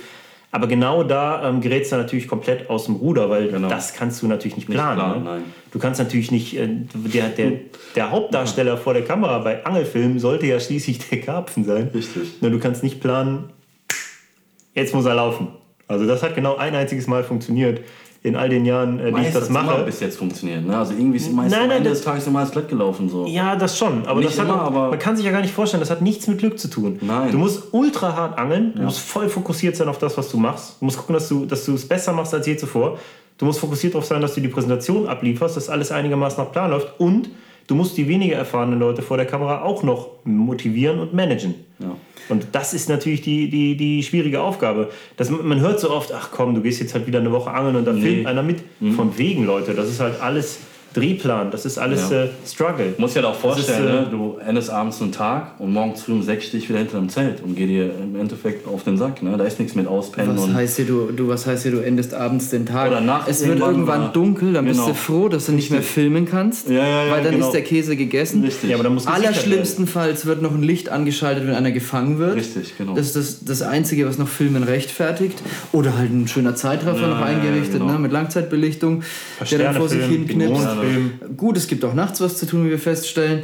Aber letztendlich ist dann irgendwann auch spät nachts, wenn alle ins Bett gehen, der Kameramann der Dumme und muss auch noch alles sichern. Richtig. Weil wenn nämlich dieses ganze gesammelte Material des letzten Tages irgendwie den Bach runtergeht und Speichermedien sind halt gerade am Wasser, gerade in der Natur empfindlich, dann war alles für die Katz. Und ähm, insofern hängt halt für jeden Beteiligten bei so einer Produktion gerade in dem Maße, in dem jetzt zum Beispiel ihr arbeitet bei Corda oder auch wir bei Capzilla, hängt ein Höchstmaß an Verantwortung an der ganzen Geschichte, weil schließlich steckt auch immer ein großes Investment hinter so einer Produktion. Ja, das kostet so eine Masterclass zu produzieren, ja. das sind viele tausend Euro. Ja. Natürlich, da steckt ja alles drin. Da steckt nicht nur der, der, der Aufwand drin, was, was, was Equipment angeht, was Manpower angeht, was vielleicht zusätzlich gebuchte ähm, Kameramänner oder zusätzlich geliehenes Equipment angeht. Da kommt noch dazu der Aufwand an Futter. Das muss, es ist ja nicht so, als würde man es einfach nur bekommen. Es muss ja trotzdem auch irgendwo, irgendwer muss es ja trotzdem bezahlen. Und der zeitliche kommt, Aufwand, den darfst du auch nicht vergessen. Ja, ja. Zudem, ähm, der zeitliche Aufwand, den man selber damit hat, ist es unser Job, na klar, aber ich habe zu Hause auch zwei Kinder und eine Frau und einen Hund und tausend andere ja, Verpflichtungen. aber wenn du eine Woche aber, unterwegs bist kannst du in der Zeit den Rest deiner Arbeit nicht erledigen, weil du bist am Dreh wirklich 24-7 nur ja. am Dreh. Da und so es kommt noch dazu, dass wir mit Teamanglern zusammenarbeiten, die sich dafür natürlich Urlaub nehmen. Ähm, die müssen sich von ihrem Jahresurlaub was nehmen. Für natürlich, die gehen angeln, das ist geil. Aber glaub mir, die Jungs haben keine Freude bei dem, was wir da Angeln nennen. Also in den wenigsten Fällen ist das Spaß. Ja. Es ist meistens wirklich harte Arbeit und stressig. Stress, ja. Um mal eben eine Insider-Information zu geben, die demjenigen, den ich hier gerade damit spreche, sicherlich nicht gefallen wird. Aber äh, bei unserem letzten Dreh war unser, unser Protagonist vor der Kamera, Kamera so nervös und hat sich so unter Druck gesetzt gefühlt, weil es halt eine Produktion für die Masterclass ist. Ähm, er hat nachts so sehr mit den Zähnen geknirscht, dass seine ganzen, wie nennt man das, Füllungen rausgefallen sind, er danach zum Zahnarzt musste. Oh. Weil irgendwie ist es richtig mies damit, ne? Das, das kommt aus dem Unterbewussten. Klar, du, du, hast, du weißt, auf deinem Rücken lasten gerade Tausende von Euro Produktionskosten und die kritischen Blicke von in dem Falle zwei Kameramännern und einem Regisseur. Und äh, dann musst du abliefern. Und wenn es dann schwierig wird, dann äh, ja. Richtig, richtig. Ja, Man okay. muss abliefern. Das ja, also das, das ist, halt das, Druck, ja. das ist ja immer das. Man hört dann so, ach ja, warst du wieder los und hast du wieder einen schönen Vierzieher gefangen, ja, ist doch geil, hast, bist du gefilmt worden dabei. Ja, klar. Ich, ich, war derjenige, der vor der Kamera stand, der den Druck ertragen musste, vor der Firma Corda zu, zu zu rechtfertigen, ja. dass ein Dreh jetzt läuft oder eben nicht oder dass wir drei Tage verlängern müssen oder dass wir Equipment für 1500 Euro noch zubuchen müssen und top zu den 4000, die bereits investiert wurden und bla bla. Also das ist halt genau die Realität. Beste Spruch ist immer, wenn du heimkommst und die Leute dich fragen, und Christian, wie war der Urlaub? Ja, wie der Urlaub. So. Da haben wir uns, ja, schon mal gehabt. Haben, so. haben uns in der ersten Folge darüber ja. gehalten. Alle denken, wir sind so? immer ah, okay. im Urlaub. Wie war's? Ja, wenn du wenn in Frankreich zwei ja, Wochen genau. auf Dreh bist, Richtig. du bist ja, so froh, wieder nach Hause zu kommen. Aber es ist ja auch ein Running Gag geworden. Ne? Wenn wir bei Corda reinkommen, da sitzen die ganzen Kollegen aus dem Innendienst, ne? die den ganzen Tag Bestellungen annehmen, die mit äh, wegen Reparaturservice und allem dran sind, kommst du halt rein und kommst natürlich wieder eine halbe Stunde später, weil du ja auch eine Stunde in die Firma fährst und auf dem Weg schon eine Stunde mit dem Teamangler telefoniert hast. Du hast also schon gearbeitet, noch bevor die überhaupt aufgestanden sind, aber egal. Und dann drückt dir wieder so einer, hä, hier, äh, Daue oder Josse drückt dir wieder einen Spruch und was wieder angeln? Äh, das denkst du, Alter. Ja. Aber ich, ich mittlerweile äh, gehe ich da Einfach. konsequent auf rein und sage ja, ja, und zeige dann so richtig geile, fette Fische. ich zeige, ich mache die kaputt. Ich, es ist einfach so eine Interpretationssache. Vielleicht wollen sie sich ja einfach wirklich nur informieren, ob du wieder angeln warst. Ja, das ist Weil das du halt viel angeln gehst. Ne? Ja, ja, ja. Wahrscheinlich ja, ist es so, wer weiß. Man fühlt sich dann auch immer so schnell schuldig, weil man irgendwie auch froh ist, dass man das machen darf, was man macht. Ne? Ich ja. bin, das ist ja genau das, man hört, es hört sich ja jetzt schon wieder an, dann kündigt doch, wenn es so schlimm ist. So ist es natürlich nicht. Es ist ein saugeiler Job aber es ist natürlich auch einer, der eine große Verantwortung bedeutet. Und ähm, ich muss sagen, ganz ehrlich, ich habe mal in der Cup in Focus auch mal versucht, einen Artikel drüber zu schreiben, der dann aber wieder von diesem äh, komischen äh, Redakteur so auseinandergezupft wurde. Und ja, ihr wisst ja, wie es ist, bei denen äh, kam irgendwas raus, was definitiv nicht mehr mein Artikel war, ist aber auch egal. Ähm, ähm, na, da werde ich jetzt nicht mehr einchecken. Ich würde ja gerne, aber ich würde ja gerne mal ausholen. Ich glaube, das kann man auch nicht in Worten fassen. Also man kann es nicht aufschreiben, was man. Doch, man kann es vielleicht, man hätte es vielleicht gekonnt. Auf jeden Fall, mir ist es anscheinend nicht gelungen. Jedenfalls, du im ersten Jahr bei Corda, nach den ersten Dreharbeiten, habe ich wirklich gedacht, okay, das, ich höre auf, das mache ich nicht. Ich weiß, du warst, ne? du warst war eine Zeit lang am Ende. Aber das lag dann wirklich an diesem Zwischenmenschlichen, ne? Das hatte auch mit dem Zwischenmenschlichen zu tun, sehr viel sogar. Aber es hatte auch einfach mit, dieser, mit diesem Druck zu tun, der auf dir lastet Du wirst oft in eine komplett neue Situation geschubst und du musst es schaffen, in einer Woche an irgendeinem Kanal was abzuliefern. Und du musst es ja nicht nur schaffen, vor der Kamera abzuliefern, sondern musst währenddessen auch noch versuchen, überdurchschnittlich gut zu fangen. Effektiv. Das ist und ja die große Herausforderung. Frisch und motiviert aussehen dabei. Ja, gut, also das gelingt mir immer so. Ich habe immer Augenringe wie Zwiebelringe, habe ich ja, grundsätzlich ja. bei sowas. Ich schlafe dann auch schlecht und das so. Ist ja so. Und du musst natürlich auch oft, äh, zum Beispiel, Björn, das kann ich jetzt auch so sagen, am Kanal, das war nicht so richtig dein Ding. An der Alster hast du mich komplett platt gemacht. Du hast also oft Situationen, wo du mit jemandem angeln gehst, die auch für den neu sind, wo er sich vielleicht nicht ganz so schnell reinleben kann. In anderen äh, hat das dann vielleicht wieder viel besser raus als du. Aber auch damit musst du natürlich klarkommen, dass du oft einen zweiten Mann dabei hast. Ähm, man beeinflusst sich gegenseitig, aber manchmal muss man ihn mitziehen, manchmal, manchmal muss man versuchen, sich mitziehen zu lassen oder selbst irgendwo ähm, ja, die Angelei des anderen auf, anzunehmen, damit man selber besser wieder klarkommt. Und ähm, das ist halt das, was man sich halt vor Augen führen muss. Du gehst halt nicht angeln, um für dich Karpfen zu fangen, sondern du gehst angeln, um für eine Produktion ähm, erfolgreich zu sein. Und das in, auf, auf ganzer Bandbreite. Und jetzt habe ich, ja, vielleicht übertreibe ich jetzt auch und laber zu viel und die Leute sind schon wieder genervt davon. Aber ähm, es ist für mich mittlerweile irgendwo eine reizvolle Herausforderung geworden, gerade wenn es an neue Gewässer geht und in neue Situationen. Ne? Ja. Da reinzukommen und dann. Äh, es doch hinzukriegen, noch einen rauszudrehen. Das ist geil. Das ist Genauso so wie die Situation mit, mit Max Middelhoff in, in, in, äh, Parksee, wo wir waren. Wo ja, du den ganzen ja, Abend Tag struggles und dann irgendwann ja. mal es schaffst, die Fische zu finden und drauf zu kommen, dann doch noch ein paar fängst und so ein Dreh damit. War ein cooler Dreh. Ja, der war cool. Max cool war am Ende ein bisschen gestruggelt mit seinem Abschluss. Ja, Max will dann immer ein cooler Typ sein, ist auch ein cooler Typ, aber, aber, ey, aber war echt gut. Damit er, ist, er ist halt äh, zu professionell, dann, ja, dann genau, ne? kriegt dann nicht den Stock aus dem Hintern manchmal. So gut vor der Kamera, aber das Ende war dann echt so, da haben wir echt, glaube ich, fünf Takes gebraucht oder so. Ja, ja. er hat so ganz nervös den Kescher immer ja, dabei, ne? Aber hat er gut gemacht, trotzdem. Ja. Max gut gemacht, Max machen wir wieder. Gemacht, Ach, da gibt es Sachen, Leute, ich kann es euch sagen, ey. Christoph, auch wenn du dich allein zurückerinnerst an unsere Keep the Spirit Produktion, die allererste, ähm, wo wir echt schon Ey, da haben wir echt, wie lange haben wir Scheiße gefressen? Fast zwei Wochen? Von einer Katastrophe in die nächste. Und dann hast du ja diesen Kameramann im Nacken, ähm, der dann wirklich zur Last wird ab, ab einem gewissen Punkt, ähm, weil, weil der halt auch kostet. Ne? Also zum Beispiel bei der Capzilla-Produktion ist jetzt nicht so wie bei Corda, eine Riesenfirma, die stellt einen, äh, einen Kameramann ein, sondern wir buchen uns halt immer projektbezogen Leute dazu. Und wir müssen eh den Pfennig immer schon hundertmal wenden, ne? Das ja, halt und, und, dann, und dann muss das halt sitzen, ne? Und das ist genau dieser Druck, den du beschreibst, ne? Und da ist halt auch so die Frage, ähm, wie man damit umgeht, weil wenn du, wenn du zu viel dich von diesem Druck verunsichern lässt, ne? Dann mhm. kannst du aber mit Brief und Siegel sicher gehen, dass alles schieflaufen wird, was schieflaufen kann. Also man muss dann wirklich mhm. das auch ausblenden, irgendwo eine positive Energie aufbauen und Spaß daran entwickeln. Ne? Also ja. wenn, wenn, es ist doch immer so, wenn du mit Leichtigkeit und Spaß an Sachen rangehst, dann wirst du immer ein gutes Ergebnis erzielen. Ja, definitiv. Und vielleicht ist es dann auch nicht so, vielleicht ist es das Quäntchen unter dem, was du mit Verbissenheit und, und irgendwie äh, ganz genauem Arbeiten dann hinbekommen hättest, aber der Spaß bleibt auf der Strecke. Ne?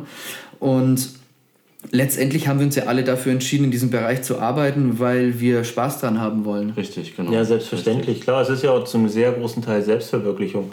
Ja. Das ist das ja. Du bist, du entfaltest dich da kreativ. Du, ich meine, ich bin da mein eigener Chef, ne, oder wir, wenn wir, wenn wir sowas machen und, und du hast Ideen für, für Bilder, wir, wir wir haben einen Drehplan, den wir irgendwie angehen wollen, du kommst mit einer Idee, wie vielleicht können wir da so und so reingehen in die Szene. Und da entwickelt sich halt was raus. Das ist ein gemeinsames Projekt, das, das halt echt zu so einem eigenen kleinen Baby wird. Und das macht halt ja. natürlich auch unheimlich viel Bock. Aber ich möchte halt einfach nur, dass. Mir ist es halt immer wichtig. Ich möchte sehen, dass das ist, ich möchte wissen, dass es einfach klar ist, hey, da steckt unfassbar viel Arbeit hinter. Die, die wenigsten Leute können sich das vorstellen. Und viele der Leute, mit denen wir gedreht haben in der Vergangenheit, die sind danach fast tot umgekippt, ja, weil die dachten, seid ihr eigentlich bescheuert. Ja, so. Der letzte Dreh war einer der heftigsten. Wir hatten echt Sorge, dass unser Mann vor der Kamera umkippt. Ja. Wir hatten wirklich Sorge, dass der das nicht mitmacht. Und ja, ich, eine, ein, ich möchte noch ein anderes Beispiel geben, weil ich das ganz, ganz als Denkanstoß mal ganz witzig finde. Und wenn ich mich mal zurückerinnere, seit ich bei Corda arbeite, bin ich da ähm, deutlich reflektierter, glaube ich. Das Wichtigste ist ja immer, dass du bei solchen Drehs die Fragen beantwortest, die vielleicht aufkommen könnten und die auf eine Art und Weise beantwortest, dass der Anfänger sich gut informiert fühlt und der Experte sich nicht veräppelt fühlt nach dem Motto, warum kommt er mir jetzt mit solchen Basics? Heißt reduziert, das heißt, du, du möchtest denkst zum Beispiel, für jeden Zuschauer mit. Viele machen ja was ja. am Wasser sehr intuitiv. Die gehen jetzt zum Beispiel hin und verwenden ein beschichtetes, geflochtenes Material mit einem Weitbogenhaken, mit einem nach innen gebogenen, mit einer nach innen gebogenen Spitze und irgendeinem Schrumpfschlauch und sonst was und fischen da ein Snowman dran. Beantworte dich mal die Frage, warum macht ihr das?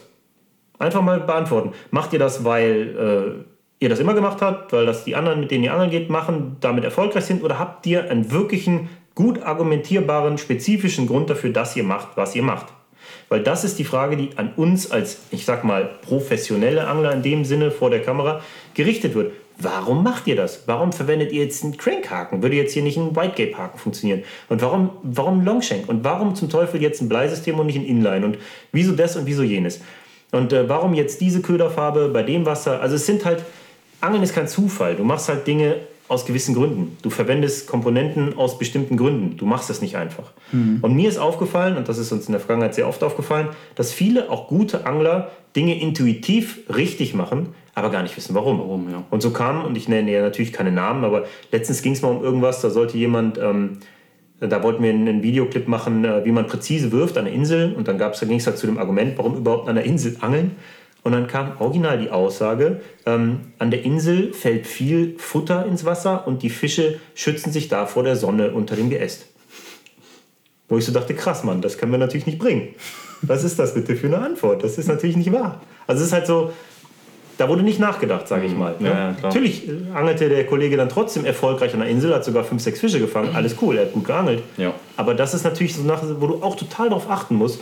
Und das hat auch extrem viel mit, mit, äh, mit Kompetenz und mit Üben und Lernen zu tun, dass du diese Wie, diese Warum-Fragen, dass du das alles wirklich on the point richtig perfekt auch, ja. beantwortest. Und das muss sitzen. Und das haben wir halt natürlich. Ähm schon jahrelang durch Artikel geübt. Ne? Also ja, natürlich. Du, du hast sehr, sehr viel schon immer geschrieben. Ich habe auch schon immer viel geschrieben.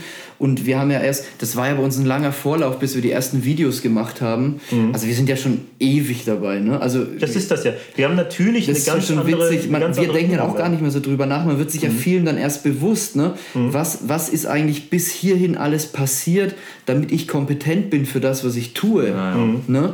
Ähm, das ist vielleicht ein ganz guter, Stich, ganz guter Stichwort, dass wir da vielleicht gleich nochmal drauf eingehen, weil ich nach wie vor jeden Tag ungefähr fünf Fragen bekomme über Facebook oder sonst wo.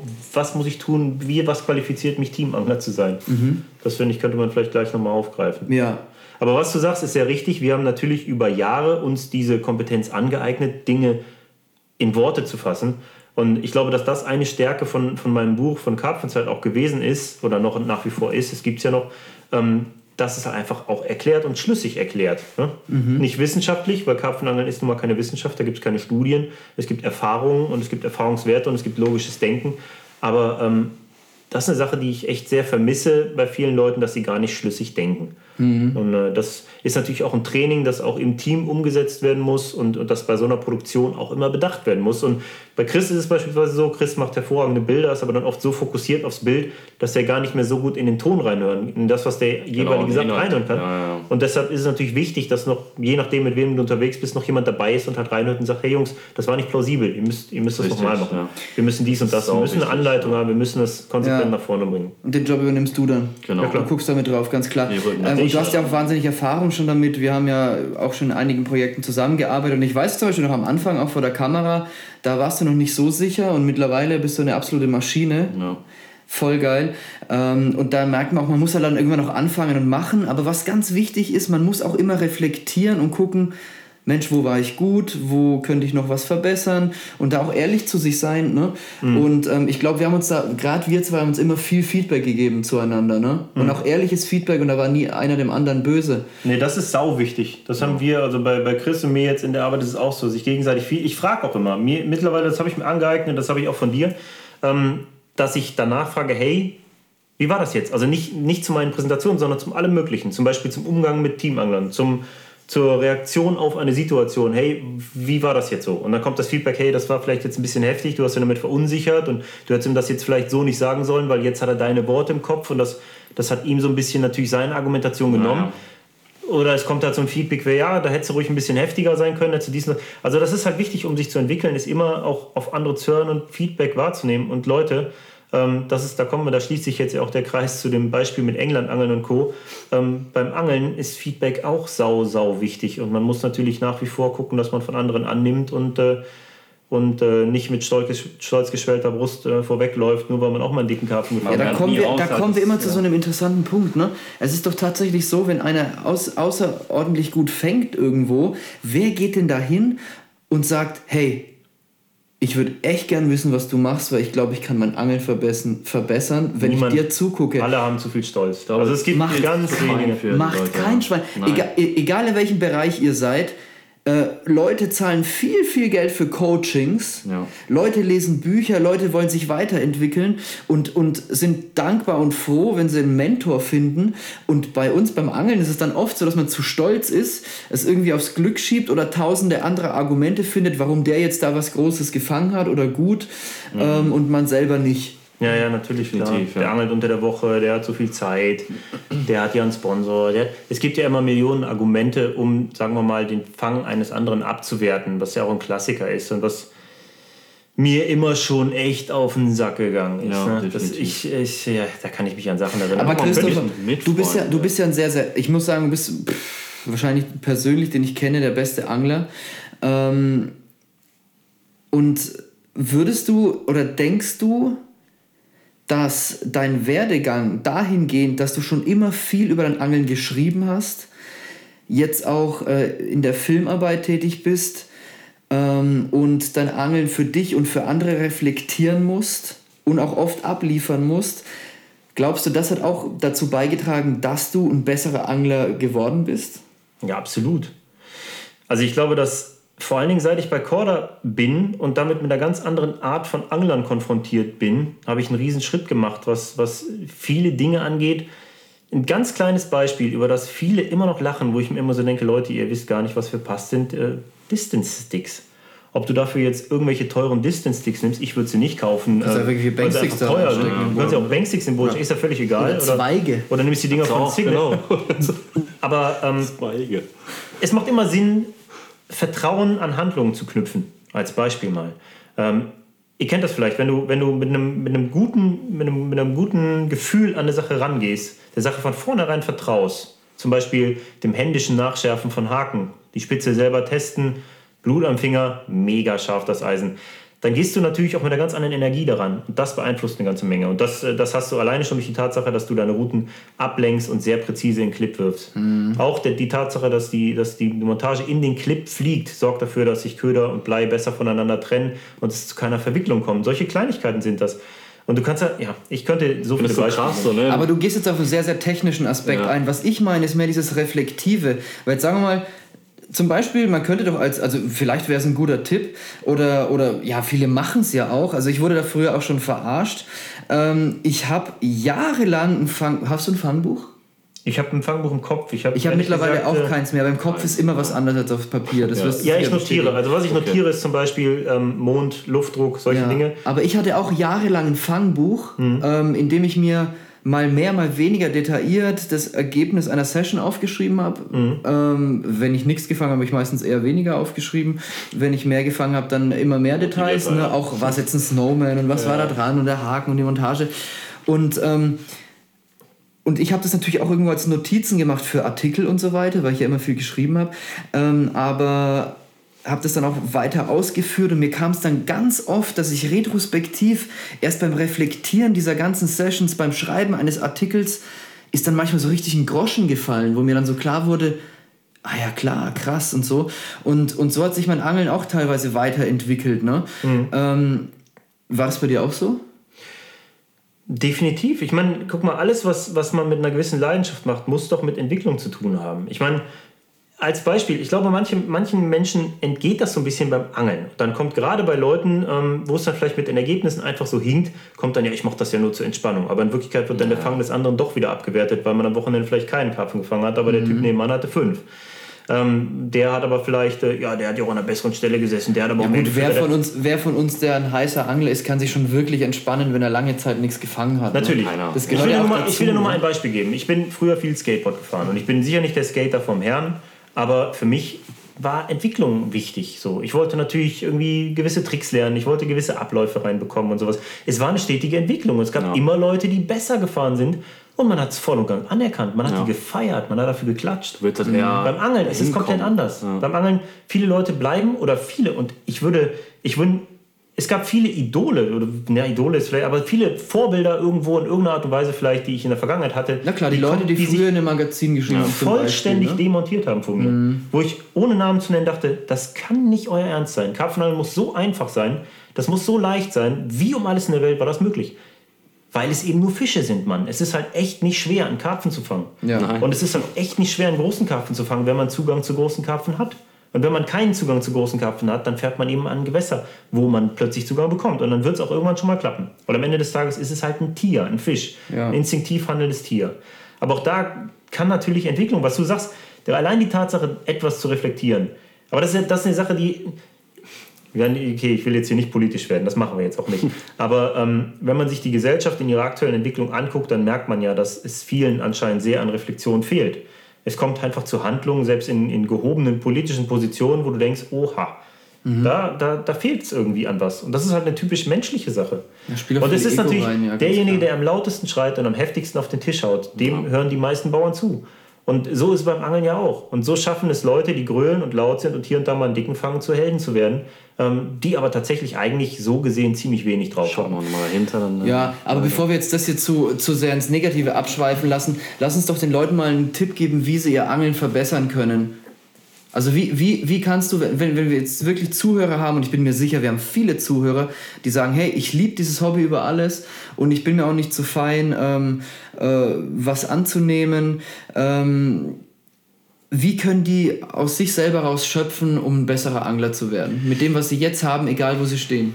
Ich glaube, Reflexion und logisches Denken helfen da extrem. Und man darf sich auf keinen Fall das Vertrauen an der Handlung nehmen lassen. Also eine Sache, die ich sehr früh für mich gelernt habe, ist die, der Angler fängt den Fisch, nicht die Ausrüstung oder das Rig. Mhm. Und äh, was mir immer wieder auffällt, weil ich, ja, weil ich ja sehr, sehr viel mit Marketing natürlich zu tun habe und natürlich auch Rigs und Co. vermarkte. Es ist ja nun mal auch so, dass, dass, dass auch Corda sehr viele sehr komplizierte Vorfächer ähm, ja, promotet und es viele Angler gibt, wie Danny zum Beispiel, der liebt das IQD-Rig über alles. Aber es ist ja auch ein sehr kompliziertes Vorfach. Und für viele Jungangler wird Erfolg an Dinge geknüpft, die mit Erfolg nichts zu tun haben. Das merke ich sogar ähm, bei Leuten aus meinem Umfeld, aus Vereinen, die sagen, ja, ich habe einen IQD-Rig gefischt und der Wafter war perfekt ausbalanciert und ich habe meine Köder in Gu gesaugt und aber irgendwie hat trotzdem nichts gebissen. Ja, alles, ne? du hättest an dem Tag vielleicht nicht rausgehen Richtig, müssen. Es hat ja. 1027 Hektopascal Luftdruck, der ist von gestern auf heute massiv gestiegen. Der geht ja nur bis 1025. haben, wir, haben wir schon das letzte Mal festgestellt mit Mal. Okay. Also das ist jetzt Utopie. Also ja. Ein Gerücht, das wir verbreiten. Ja, aber wir hatten, äh, wir hatten dieses Jahr schon bis 1041. Aber wie würdest du dann, also du würdest sagen, es sind einfach viele Faktoren, die da reinspielen. Aber wie würdest du, wie würdest du, wenn jetzt jemand sagt, der ist nicht so stark, sich zu reflektieren, was wäre denn vielleicht so ein Tipp, wie man damit anfangen kann, aus, aus seinen Fehlern zu lernen? Findest du das mit dem Schreiben eine wichtige, richtige Sache? Man muss ja nicht unbedingt was für ein Magazin schreiben, das ist ja auch Quatsch, wenn man gerade damit anfängt oder, oder noch nicht so viel Ahnung hat. Aber mir hat es zum Beispiel immer sehr geholfen, so, ein, so eine Art Fangbuch oder auch Tagebuch zu schreiben. Mhm. Weil wenn du es nochmal nachliest, dann, dann Weiß ich nicht. Also ja, das ist sicher nicht, aber du, du, darfst ja, du musst ja auch deine Grundvoraussetzungen sehen. Also Austausch, ja, aber das hängt doch immer von ab, mit wem natürlich. Ja, ja, klar, das definitiv, aber ich Also, was, guck mal, guck mal, das ist auch ein typisches, typisches Gespräch auf einer Messe, was ich oft geführt habe, wo ich immer so denke, Leute, ihr setzt die falschen Schwerpunkte. Ist, ja, bei mir am Gewässer läuft fische ich irgendwie gar nicht. Ich versuche nächstes Jahr mal fruchtig. Weil du denkst, das kann nicht dein Ernst sein. Was, was soll das jetzt für einen Unterschied machen? Ja. Also daran kann es nicht liegen. Das liegt an anderen Dingen. Und ich will mal eine Geschichte erzählen, die ganz gut äh, ja, darstellt, wie sowas dann davor abläuft und wie Leute mit Frust und äh, ja, Hass auch irgendwo umgehen. Manchmal war es Hass, so, ja. Wir hatten aufgetackelt. Wir waren eigentlich an der Stelle, wo eigentlich alles hätte gut. Ich fange vorher an. Ich fange vorher an. Ach so. Alter, das ist so ja, geil gewesen. Björn ist ja ein Mensch, der eher aufbrausend ist. Der geht mit, mit Wut und Frust, mit Geschrei, kaputt machen, naja. hauen, mit diesen Dingen einfach. So ein Typ lässt es halt raus. Er lässt raus. Aber was auch, gut ist. Das ist auch gut ne? so. so. Wenn man das Druck weiß, ist ja auch alles gut. Genau. So, und wir haben uns also gesagt, wir wollten natürlich in die Pole Position, den besten Platz am See. Und da ist das Nachtangeln nur am Wochenende erlaubt, ich glaube von Donnerstag an oder so bis, bis Sonntag. Sonntag, ja. Genau. Und ähm, wir haben also im Hotel gepennt und wollten dann natürlich schön am Donnerstagmorgen ganz früh da sein. Und das haben wir auch gemacht. Wir kommen ganz früh da an und sind erstmal auf dem Parkplatz gegenüber gefahren, um zu gucken, ob die Stelle frei ist. Und äh, Björn rastet natürlich, rast sofort los mit Fernglas in der Hand und so und geht hin und guckt und du siehst, fuck, wie er das Fernglas durch die Luft schmeißt. Mann, scheiße, Platz besetzt. Und rastet komplett und aus. uns dann, also wir sind völlig am Aufplatz. Und wir hätten so, im Hotel nicht ja, pennen sollen, ihr seid so bescheuert. so, Entschuldigung, das ist Ich dachte, das war seine Idee. Das war auch seine ja, Idee. Ja, aber, aber das ist ja immer eine andere Schuld. Ist ja so. Auf jeden Fall komplettes Geschrei. Und ich so, nee, kack, Alter, die Stelle ist besetzt, der Horror. Jetzt auch das noch. So, geh halt zu gucken und Björn noch völlig am Gezeter und Bäume am Zusammenkicken und Christian schon am Falten. Und ich denke mir so, okay, guck's halt nochmal. Hä, das ist doch gar nichts los. Neben Fernglas guck, steht da so ein Spinnfischer. Ja? Steht einfach nur ein Spinnfischer. Und ich so, ey Björn, das ist, ist kein Karpfenangler. Was? Was? Das ist ein Karpfenangler, das ist ein Boot, Das ist ein Spinnfischer, Junge. Echt, echt, hin da, sofort hin. So, alles wieder vergessen. Hingeknallt, aufgetackelt. Und es hatte sich natürlich so viel angestaut. Und fangen dann da an, irgendwie aufzutackeln. Und das ist ja wie immer in Frankreich, du kannst mit Banksticks eigentlich nichts tun, aber wir hatten Banksticks irgendwie am Start und irgendwie habe ich so mit Ach und Krach so hingekriegt, die da reinzudrücken und so. Und Björn haspelt da irgendwie mit seinem 2020-Setup so rum und hämmert da so ein bisschen drauf rum und so und alles steht krumm und schief. Und irgendwann Christian und ich sitzen da völlig gar gekocht, komplett gerädert, tierisch hungrig im Schatten. Und Björn nimmt so kommentarlos diese Banksticks, Scheiße, und feuert die mit allem drum und dran in den Wald. Einfach. Einfach so. Es überhaupt nichts gewesen wäre, ob es normal wäre. Ich kenne das ja. Also er war einfach nur noch, er war fertig. Also so, wenn er so ist, dann ist er wirklich so, dass er wirklich Er meinte einfach auch, nur noch man, Urlaub. Auch an, an die ja, Substanz ja, geht total. das Ganze, ne? Und und Christian guckt mich nur so an, weil er kannte Björn so noch nicht und so, Alter, muss man da jetzt was sagen? So, nee, sag mal nichts. Lass ihn mal machen. Ja. So, und dann wir irgendwie auch gechillt, irgendwie alle ruhig, alle ein bisschen locker, was gekocht, was gegessen, Snickers reingehauen und so. Irgendwann kommt er wieder und ist völlig entspannt ähm, hat einer einen von meinen, meinen Hängern gesehen? das wäre nichts gewesen. Ja, ist ihm halt abgeflogen, ne? ist ja klar. Ja, wir haben ja noch einen aufgetrieben, sowas jetzt nicht. Aber daran merkst du halt so, so Momente passieren, wo du einfach die halt Kontrolle sau, verlierst. Sau und die passieren allen. Ne? Also, Voll, Mann. Wir haben uns echt auch wieder angeregt, äh, angesägt bei diesem Dreh. Und, äh, Aber es ist auch normal, weil ich du hockst zwei Wochen aufeinander. Egal, ob, ob du morgen, jeden Morgen stehst ja. du auf, guckst in die gleichen Gesichter. Ja. entweder so oder happy, ne? je nachdem, wie es läuft. Halt, ja. ne? mhm. Jeden Morgen gehst abends ins Bett, gute Nacht, so, und stehst du morgens mhm. wieder auf. Das ist so, immer denkst du, Alter, ich will auch mal ne, ein bisschen Ruhe haben, aber... Man denkt sich oft, also bei so einer Produktion, boah, einen Tag Pause, wenn ich hätte. So. Oder? Ja. Mal einmal ausschlafen, das, einen Tag alleine verbringen und dann hätte ich so viel Power, hier weiterzumachen. Das hatten wir ja nicht vor, ne? Wir haben ja gesagt, Jungs, wir drehen nicht am Wochenende. ja, klar. Okay, ja, was machst du? Ne? Was haben wir gemacht? Am Wochenende. Voll durchgearbeitet. Laden, wir haben weitergeangelt. Weil wir brauchten halt irgendwie was, ne? Ja, klar. natürlich. Also, nee, du willst dann auch das Maximum rausholen, ja, das ja, geht klar. nicht anders. Also, das muss man, ich glaube, ich glaub, man muss es dann ab einem gewissen Punkt, und das hat mir in Marokko sehr geholfen, weil ich, alles, was ihr hier erzählt, habe ich da genau so empfunden. Und ähm, was mir geholfen hat, war einfach dieser Punkt, in dem ich voll und ganz akzeptiert habe, Nee, du kannst an dieser Situation nichts ändern. Okay. Du musst hier, ah. du bist hier, um das zu machen und nichts anderes und kostet es, was es ja, wolle. Okay. Und ab diesem Moment ging mir alles viel leichter vor der Hand. Ja, das ist so. Das ist ein guter Punkt, den du ansprichst, den ich aber auch immer erst ab einem gewissen Punkt in der Produktion überhaupt realisiere. Ja, aber man das vergisst man eigentlich ab der ersten kann. Sekunde. Aber das ich, ich wollte aber noch eine Sache ganz kurz anfügen. Mhm. Björn hat es richtig gut gemacht bei diesem Dreh. Damit ja, der Herr Brockmann nicht immer nur als die schreiende Diva dargestellt wird. Björn ist echt ein lieber Mensch, Mann. Ja, das Definitiv. sowieso. Der ist auch ein guter Fall. Freund. Ne? Ist er Definitiv. ja von uns allen mittlerweile geworden und das auch richtig nicht ohne Grund. Mensch. Der hat da auch schon einen festen Platz. Aber er hat es auch einfach so gut gemacht. Er hat wirklich gut geangelt, gerade an diesem ja. See. Er ist ja mit zwei unfassbaren Bomben belohnt worden. Aber er hat auch viele andere Dinge. Also es ist auch, Gott tut auch mal gut. Er macht es ja richtig. Lass deinem Scheiß Frust mal das ist auch so. Luft. Lieber, so. Ja. Das ist auch richtig so, weil danach geht es dir besser. Ja, und ich neige dazu, ich fresse dann alles über Tage in mich rein und ich brodel, ich kann nicht pennen, ich knirsch die Zähne. Ja, du bist ja natürlich dann auch verantwortlich dafür, da ging es mir ja auch so oder geht mir bei jeder Produktion so, das, das Ganze zusammenzuhalten. Ne? Ja, also du kannst, wenn der eine ausflippt und der andere rumheult, kannst du nicht auch noch... Äh, nee, genau. schlecht drauf sein, sondern du musst äh, der sein, der alles zusammenhält ja. und alle weiterhin motiviert. Ne? Ja. Mhm. Das ist ja als Verantwortlicher dann auch deine, deine Aufgabe. Plus nicht, bist du vor der Kamera und genau. derjenige, der kommuniziert eben halt mit dem, mit dem Hauptquartier, mit, mit äh, den Jungs eben bei Korda, die natürlich auch wissen wollen, wie läuft der Dreh. Ist ja auch nicht normal, dass man 14 Tage nee, nee. losfährt, ja. um irgendwas zu filmen. Das ja, ist nicht ja. normal. Ne? Kostet das ist normal nicht. Es kostet nicht nur Geld, es kostet auch Zeit, in der man andere Dinge tun könnte. Und dann hast du natürlich hilfsbereite Kollegen, die dir den ganzen Tag WhatsApp schicken. Ja, aber fahrt doch mal da und da hin. Guckt euch das und das mal an. Macht mal das und jenes. Jeder hat irgendwie mitgefühlt so ein bisschen. Ja, ne? mitgefühlt. So. Du hast ja irgendwie das Gefühl, du musst jetzt allen erklären, warum es jetzt völlig blödsinnig ja, wäre, da hinzufahren. Oder dass du schon da warst. Oder wie es ja gerade vor Ort ist.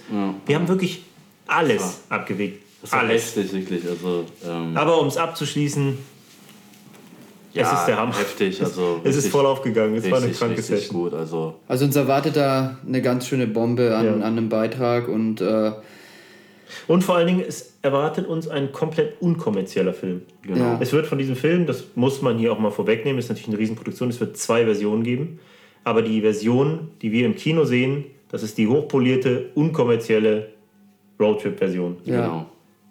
Und die das, Rosinen. Genau. Rosine, ja. Das mhm. Ding, das machen wir fürs Kino klar. Und äh, ja, wir freuen uns natürlich tierisch, dass es auf der Leinwand kommt. Und, Geil. Also, wir können an dieser gespannt. Stelle schon sagen, wir haben einen absolut sauberen Capzilla-Beitrag äh, über den Trip nach Marokko mit dem eigenen Auto. Der Marok-Blog äh, transportiert ja die Story. Und wir haben euren Roadtrip, Keep the Spirit mäßig, aber natürlich 2.0 mit, äh, ja, Gibt es Spirit ist auch schon alt, ne? Das ist auch schon vier Jahre her. Ja, Wir haben viel dazugelernt. Ne? Es ist auch viel passiert hinter der Kamera, vor der Kamera und äh, es ist ein geiler Beitrag und ich habe nur den Rohschnitt gesehen und das wäre eigentlich schon gut. Ja, es ist noch ein bisschen viel Arbeit, aber mh, ich denke, das. Äh, ich freue mich drauf. Äh, du wolltest mir vorhin wegen was widersprechen mit diesem, äh, äh, diese Situation so hinnehmen, wie sie ist. Da warst du so ein bisschen ah, okay. skeptisch. Ich habe die Situation, ich wollte nur sagen, ich habe die Situation auch, also dass ich irgendwann an einen Punkt komme und denke, ne, so, pff, ich bin leer und bin nicht kreativ und weiß auch nicht wirklich, was ich jetzt machen soll.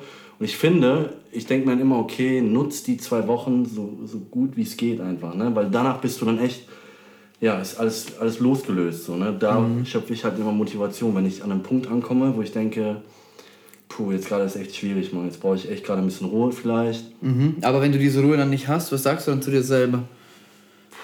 Also ich, Ahnung, also mich aus der Unruhe zu bringen ist halt, also es, das dauert ein bisschen, echt. Mhm. Also es gab einige Situationen mit Björn auch, wo ich dann, ne, kannst du dich daran erinnern, wo wir den, wo er den Fisch gedreht hat und nebenher noch den Marker geschmissen hat und Ach, ich bin aus den Dora gefahren und Ne, und Björn platzt komplett auf. Weil du über seinen Marker gefahren bist? Ja, weil während du Boot fährst genau, und filmst? Genau, ich habe gefilmt, während du? die beiden äh, losfahren. So, kommen dann, schauen natürlich die Linse und habe die beiden natürlich im Fokus. Und Björn schmeißt irgendwie, keine Ahnung, wo er das Ding hergeholt hat, eine kleine Haarboje neben das Boot. Ja, an die Stelle, wo er den, den Fisch gehakt ja. hat, um die wieder zu markieren, falls er im Dunkeln wieder auslegen muss. Richtig. Und äh, ja, ich fahre natürlich und habe die Kamera in der Hand und irgendwann höre ich irgendwie ein Gebrülle Denkst du, was hat er denn? Dann schreit er mich an und fragt mich, warum ich über seinen Marker fahre. Hast du das als Outtake? Hm, weiß ich, muss ich ja, gucken. Es kann, sein. kann sein. Wir müssen eh gucken, wie wir diese Szene lösen. Das müssen ne? wir mal online stellen, ja, ja, ja. das heißt. Aber so ist halt Björn, ne? Und dann ähm, habe ich ihm, glaube ich, ein bisschen äh, Gegenwind gegeben. Hm, haben wir noch nie gesehen. Dann hört euch den Typen an, wie ruhig der ist. Der kann richtig Kontra geben. Mann. Ja? Da hat Björn ein so Gegenwind gegeben, weil irgendwann... Björn hat geguckt wie Gespenst. Genau, das war, glaube ich, davor hat er halt diesen riesen Fisch präsentiert und es war, ja, war Unwetter und das war ein Tag danach. Ja, auf jeden Fall irgendwie, ne? Da kamen dann so einige zusammen, wo ich dachte, ey, jetzt bitte mach, bitte. Weil irgendwie auch die Schulter schwer, oder die Schulter schmerzt und äh, der Arm wird schwer und ja, so wenn du zwei Wochen die Kamera auf der Schulter hast, irgendwann ist halt auch Feierabend dann. Auf jeden ne? Fall. Das ist halt auch, auch nochmal was. So. Ich merke das halt auch echt extrem. Viele denken, dass es keine Körper, ist ja nicht nur eine kreative Arbeit, sondern es ist auch körperliche ja, Arbeit, die man ja, dort absolut. vollbringt. Ne? Also ich habe es so oft, wenn ich zum Beispiel, man hat im Winter halt nicht so viel zum Drehen und ich fange dann halt im April wieder Vollgas an. Also du hast schon Muskelkater dann an dem Tag, wo du drehst. Es hört sich dumm an, aber so eine Kamera mit, äh, ja. Mit, Sag's jetzt nicht, sonst denken die alle, du bist ein Lappen. Nee, also. also ich, ne, nee, du stehst ja gut da. Gebaut, nee, so ist es nicht. du stehst ja gut da. Und ähm, Nee, aber ich glaube, es ist auch so wichtig, dass man einfach so ein bisschen die Ruhe behält einfach ne? und den Leuten halt auch so das Gefühl gibt, es ist alles gut, weil wenn, wenn du hinter der Kamera schon das Gefühl vermittelst, es ist alles scheiße und ich bin auch super unzufrieden aktuell, dann, äh, dann, ja, dann springt es natürlich über auf die, auf die Dann machst du keine ja, gute Arbeit. Protagonist, Protagonisten auf halt, jeden ne? Fall. Das ist halt so ein, äh, das ist sehr wichtig, definitiv, oder? Ja, ich wollte gerade noch eine, wir haben jetzt wirklich alles versucht, um darzustellen, wie ultra krass hart dieser Trip war. Ja. Aber das Krasseste haben wir eigentlich vergessen.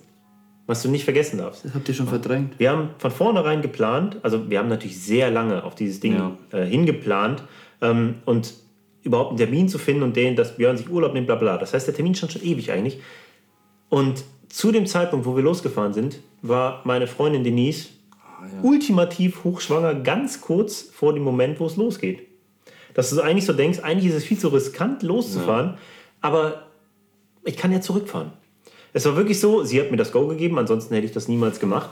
Ähm, und ja, es war, sagen wir mal noch, es hätte passieren können, aber es, ja, wie es halt so ist, wenn man, wenn man Papa ja, wird, das ist halt eine ganz komische Situation, dann da tatsächlich loszufahren. Wir sind also losgefahren, sowieso mit zwei Autos, nicht nur wegen dem ganzen Kamerazeugs und dem ganzen Gesamtequipment, sondern auch deshalb, weil für den Fall das wäre ich, egal wo wir gewesen wären, natürlich sofort zurückgefahren. Wenn es auch nur einen Ansatz von, von Losgehen gehabt hätte. Das heißt, das hatte ich natürlich die ganze Zeit irgendwie noch im, im Unterbewussten. Und auch dauernd wurde es thematisiert, dass ja, Björn so plötzlich beim Essen abends sagt, boah, Alter, Worst Case wäre jetzt echt, wenn Denise anruft. Ne? Und alles war ich schon, so, äh, ja, stimmt. Man musst ja du mich noch, jetzt wieder daran erinnern. Und jedes Mal aufs Neue, das war schon, das hat dem Ganzen halt noch so eine ganz andere Qualität von, von ja, was, was ist das für eine Gefühlsempfindung? Keine Ahnung gegeben. Das war schon echt eine krasse Nummer. So. Ja, definitiv. Also, dass es dann wirklich so gut aufgegangen ist. Als wir zurück waren, ich habe mich vom Angeln geekelt. Das muss man wirklich mal so sagen. Ne? Du, du machst sowas, du denkst, oh geil, kannst du 14 Tage angeln, alle freuen länger sich. geblieben, ne? Und ich bin ja, ja. Wir sind länger geblieben und das zeigt auch wieder, wie sehr wir eigentlich letztlich Angler sind. Wir, ja, hatten, ja, klar, die, wir hatten die Chance auf Definitiv. Fische, auf richtig große Karpfen hatten wir eine sehr realistische Chance. Wir sind noch eine Nacht geblieben, haben in der letzten Nacht noch, ich glaube, 13 Fische ja, gefangen zu zweit. Auch wieder Arsch, eine richtige Maschine dabei oder zwei sogar. Und ähm, ja, und sind dann, dann erst gefahren. Haben sie halt gedacht, komm, wir ziehen das jetzt voll durch, wir hauen das durch, wir sind Angler, wir machen das klar. Irre. Ja. Und, dann, und dann sind wir zurückgefahren und dachten uns auch nur, pff, Jo, ich bin, ich kann mich ich weiß nicht, ich saß mit Björn, wir saßen wahrscheinlich drei Stunden im Auto, ohne irgendwas zu sagen. sagen Einfach ja. nur. Ich bin alleine ja. gefahren und. Und warst froh, oder? Pass auf, nee, nee eigentlich gar nicht. Nein, echt nicht. Weil ab dem Zeitpunkt, wo ich auf die Autobahn gefahren bin, hätte ich eigentlich schon anhalten müssen und pennen müssen. Todmüde. Also ah, okay. komplett im Arsch, also logisch. komplett durch. Aber mhm. kann mich erinnern, ich bin von da aus waren es, glaube ich, noch 900. Es überfällt einen dann so richtig, ne? Und du fährst und fährst und an dem Punkt, wo du halt in diese Ruhephase kommst und alles so abfällt, dann natürlich kommt derjenige mit dem Hammer halt, ne? Und denkst du, boah, ich bin müde, da hilft auch kein Kaffee mehr, kein Energy Drink, gar nichts mehr. Gegen die Müdigkeit hilft nichts. Und ich glaube, ich musste dreimal, bis ich in Belgien war, musste ich anhalten pennen. Also, also immer nur diesen, ja, so einen kleinen Break gemacht, dann Minuten gepennt und dann direkt wieder weiter, ne? Ja. Dann musste ich in Aber Belgien. Aber man will ja auch nach Hause, ne? Richtig, genau. Und dann bin ich, und das war so kurios, dann musste ich in Belgien die äh, äh Kamera abgeben äh, nach Roy und äh, musste von da aus dann wieder weiter. Und ich habe es eigentlich fast geschafft. War Roy, Roy ist ein Arbeitskollege. Genau, Roy ist ein Arbeitskollege von uns und ich habe es fast geschafft, war in Köln und dann ja, nochmal eine Stunde habe ich da gepennt. Da merkst du einfach, wie viel, ja, was da einfach drin steckt bei, ja. so, bei solchen Produktionen. Ne? Ja. Ja. Das ist so viel Arbeit, ja. das kann man sich gar nicht vorstellen halt. Ne? Und bei uns war es zum Ende auch so in Marokko, äh, also um das mal kurz runterzubrechen, wir waren ja da mehrere Wochen und hatten zehn Tage den Anton, unseren Kameramann dabei, mit dem wir schon seit Jahr und Tag mhm. zusammenarbeiten, der super klasse Arbeit macht. Aber natürlich müssen bis dahin äh, auch ganz viele Szenen eingefangen werden. Und dafür waren dann Felix und ich zuständig. Äh, heißt, Felix und ich sollten beide so geteilt ein bisschen filmen, uns die Arbeit teilen, aber Felix ging es dann teilweise auch sehr, sehr schlecht und es ist halt doch viel mehr noch an mir hängen geblieben, als ich dachte.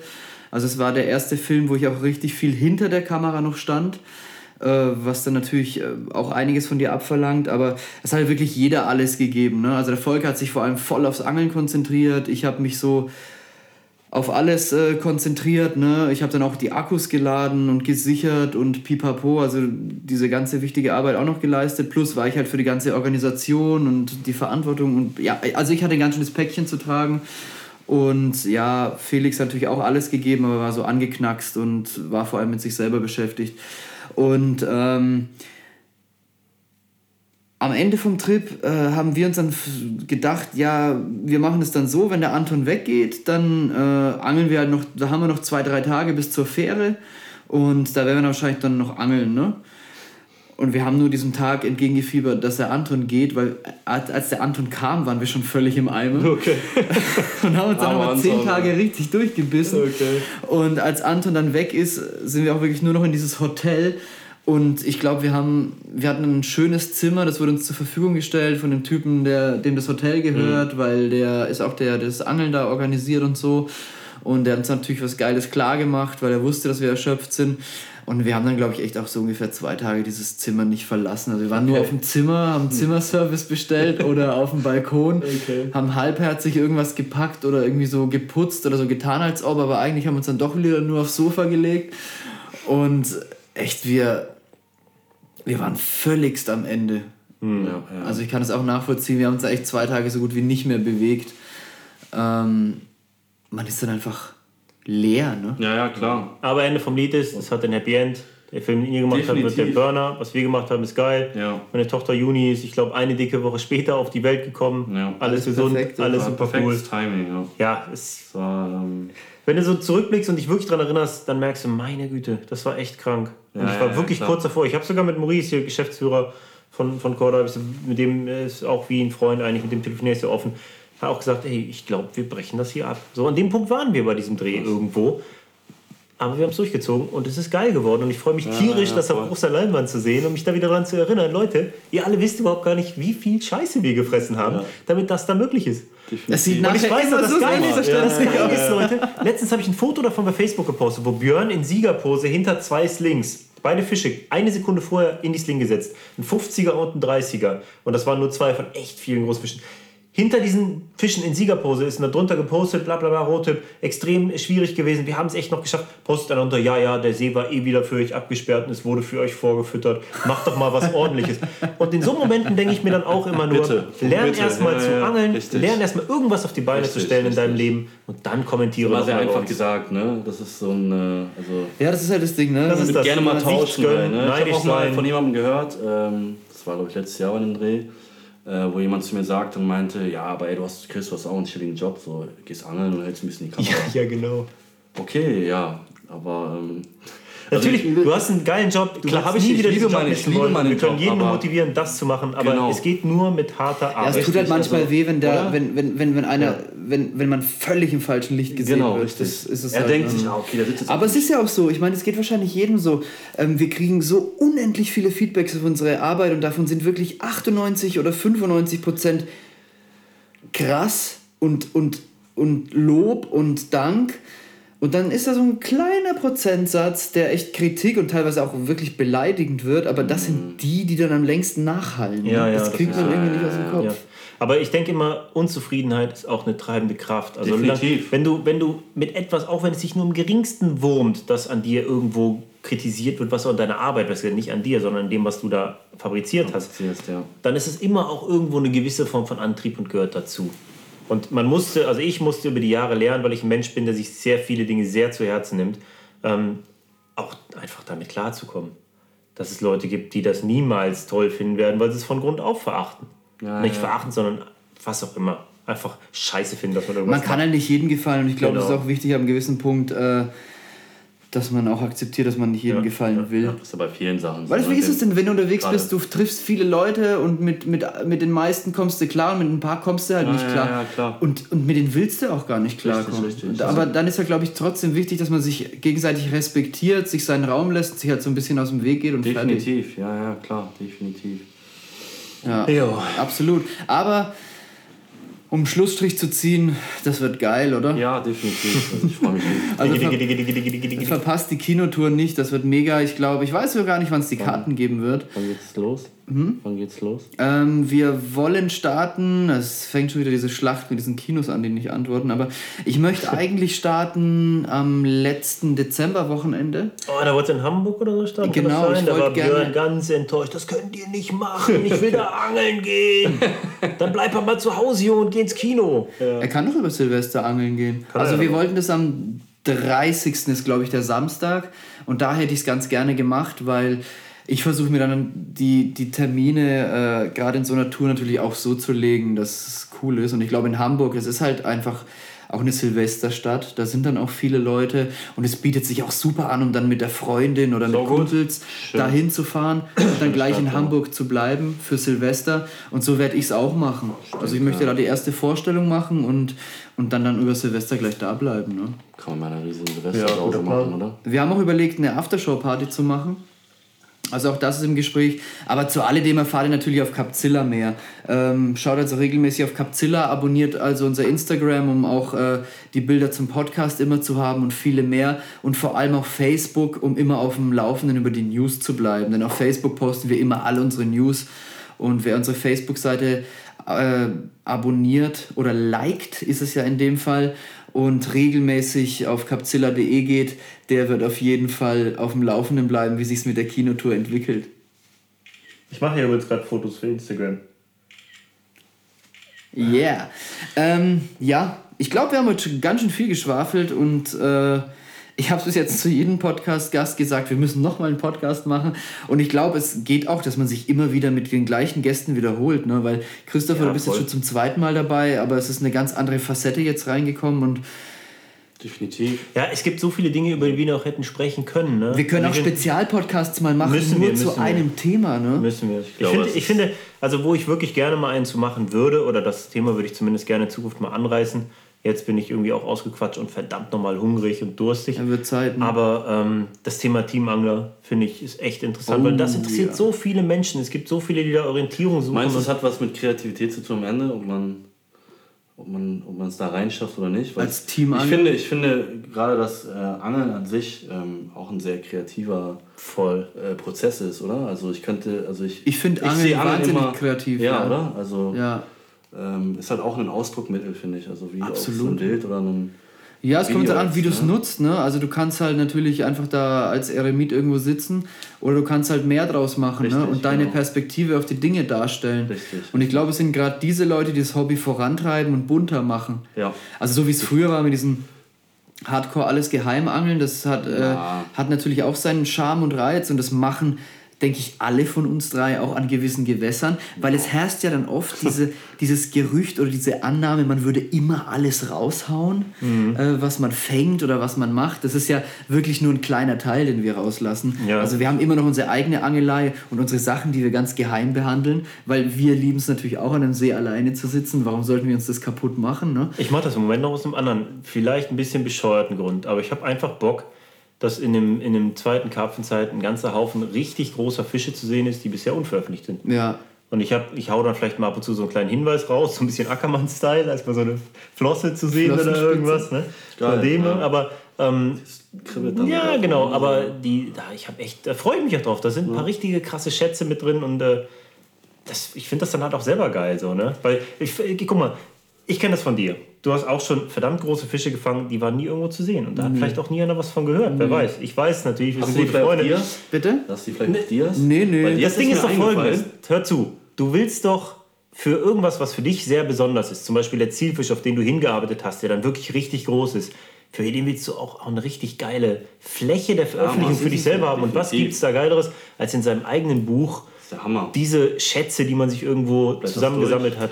Aber es ist halt irgendwie dann auch wieder, es ist dann auch wieder so ein bisschen es ist ja, es fühlt sich irgendwie auch, irgendwie bleibt es dann so auch ein bisschen deins noch, ne? Ja, Weil ja, ja, ich habe ja. zum Beispiel jetzt meine zwei größten Fische sind bislang komplett unveröffentlicht. Mhm. Und der eine liegt schon etwas länger zurück, der andere ist noch recht frisch, aber irgendwie, ich find, ähm, irgendwie, ich habe irgendwie auch gar nicht, ich will das auch gar nicht mehr. Manche Dinge will man gar nicht so teilen. Zum Beispiel, dass einige Fische, gerade große Fische und gerade im, im im Social Media Bereich sehr schnell auch untergehen. Und das finde ich so schade. Ja, das ist ja das. Oder du. Und deswegen haben wir zum Beispiel dieses Vom Wasser Projekt auch gemacht. Ne?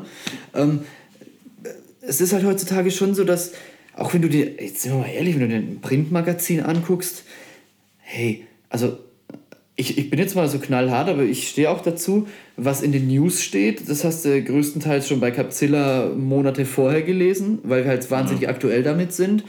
Und die meisten Fische oder viele, die dann in Artikeln drin sind, die hast du schon irgendwo im sozialen Medienbereich schon mal gesehen. Ja, ja. Es ja, hat so seinen schade ist halt, es hat halt ne? so seinen Zauber verloren. Ne? Voll, voll und wir hatten halt damals mit dem, mit dem vom Wasser-Projekt, ne, da haben wir ja Buch 1 und 2 gemacht, ähm, auch die Auflage an unsere Autoren, 100% unveröffentlichtes Material nur einzureichen. Ne? Auch ähm, die Tatsache, dass, guck mal, wenn du im Social Media ein Foto postest mit einem kleinen Text dazu, was ist denn da noch von da? Weil was steht dahinter so Fang? Ne? Ich freue mich halt schon tierisch drauf, im Buch diese krassen Geschichten teilweise ja, zu erzählen. Absolut. Ich freue mich da so. Ich habe so krasse Geschichten erlebt, die werde ich da erzählen. Und die kannst du auch nirgendwo sonst erzählen. Die will nee. ich gar kein Magazin mehr geben, weil Nein, die sind meines Erachtens nach echt lange nicht mehr wert. Ja, die ja, hätten sich schon ganz früh verändern müssen, um, um irgendwas. Aber egal, die Kritik woanders. Ich komme ja nur mal vom Print. Ja, ich darf mir das erlauben, die Magazine zu kritisieren. Klar, du darfst dir das, du darfst, du darfst dir das absolut erlauben. Du kommst, du bist vom Fach und äh, du hast jetzt auch den Blick von außen drauf, ne? Weil du arbeitest ja auch in deiner Situation mit vielen Magazinen ja, ja, klar, zusammen. Klar. Ne? Und da ist einfach keine Bewegung. Das ist echt traurig. Ich meine, ich sehe es ja an meinem ehemaligen Arbeitgeber Ruth und Rolle. Das ist echt ein sehr kompetentes Heft ähm, immer war. Und es passiert einfach irgendwo nicht mehr viel im ganzen Printbereich irgendwo. Ne? da ist keine Bewegung. Und ich glaube, das liegt sehr groß auch an den festgefahrenen Strukturen der Verläge. Mhm. Und das ist ein großer Vorteil, den Capzilla hat. Das sind ein paar absolut motivierte Leute, die ganz heiß auf das sind, was sie machen, die Spirit vorantreiben wollen, die natürlich damit auch Geld verdienen wollen, aber die machen es nicht deshalb, sondern die machen es, weil es geil finden. Ja. Ich glaube, das ist so eine ganz krasse Sache, die immer diese ja, die, kleineren Die Frage dahinter war natürlich am Anfang, können wir vielleicht irgendwann davon leben? Mhm. Ne? Und, äh, und um dann das zu machen, was wir gerne machen wollen. Also, dass sich das selber trägt. Ne? Mhm. Und das ist halt das Geile, dass dieser Punkt halt erreicht ist, dass man, dass man einfach aus dem Vollen schöpfen kann und das tun kann, was man so sehr und so gerne tun will. Ne? Mhm.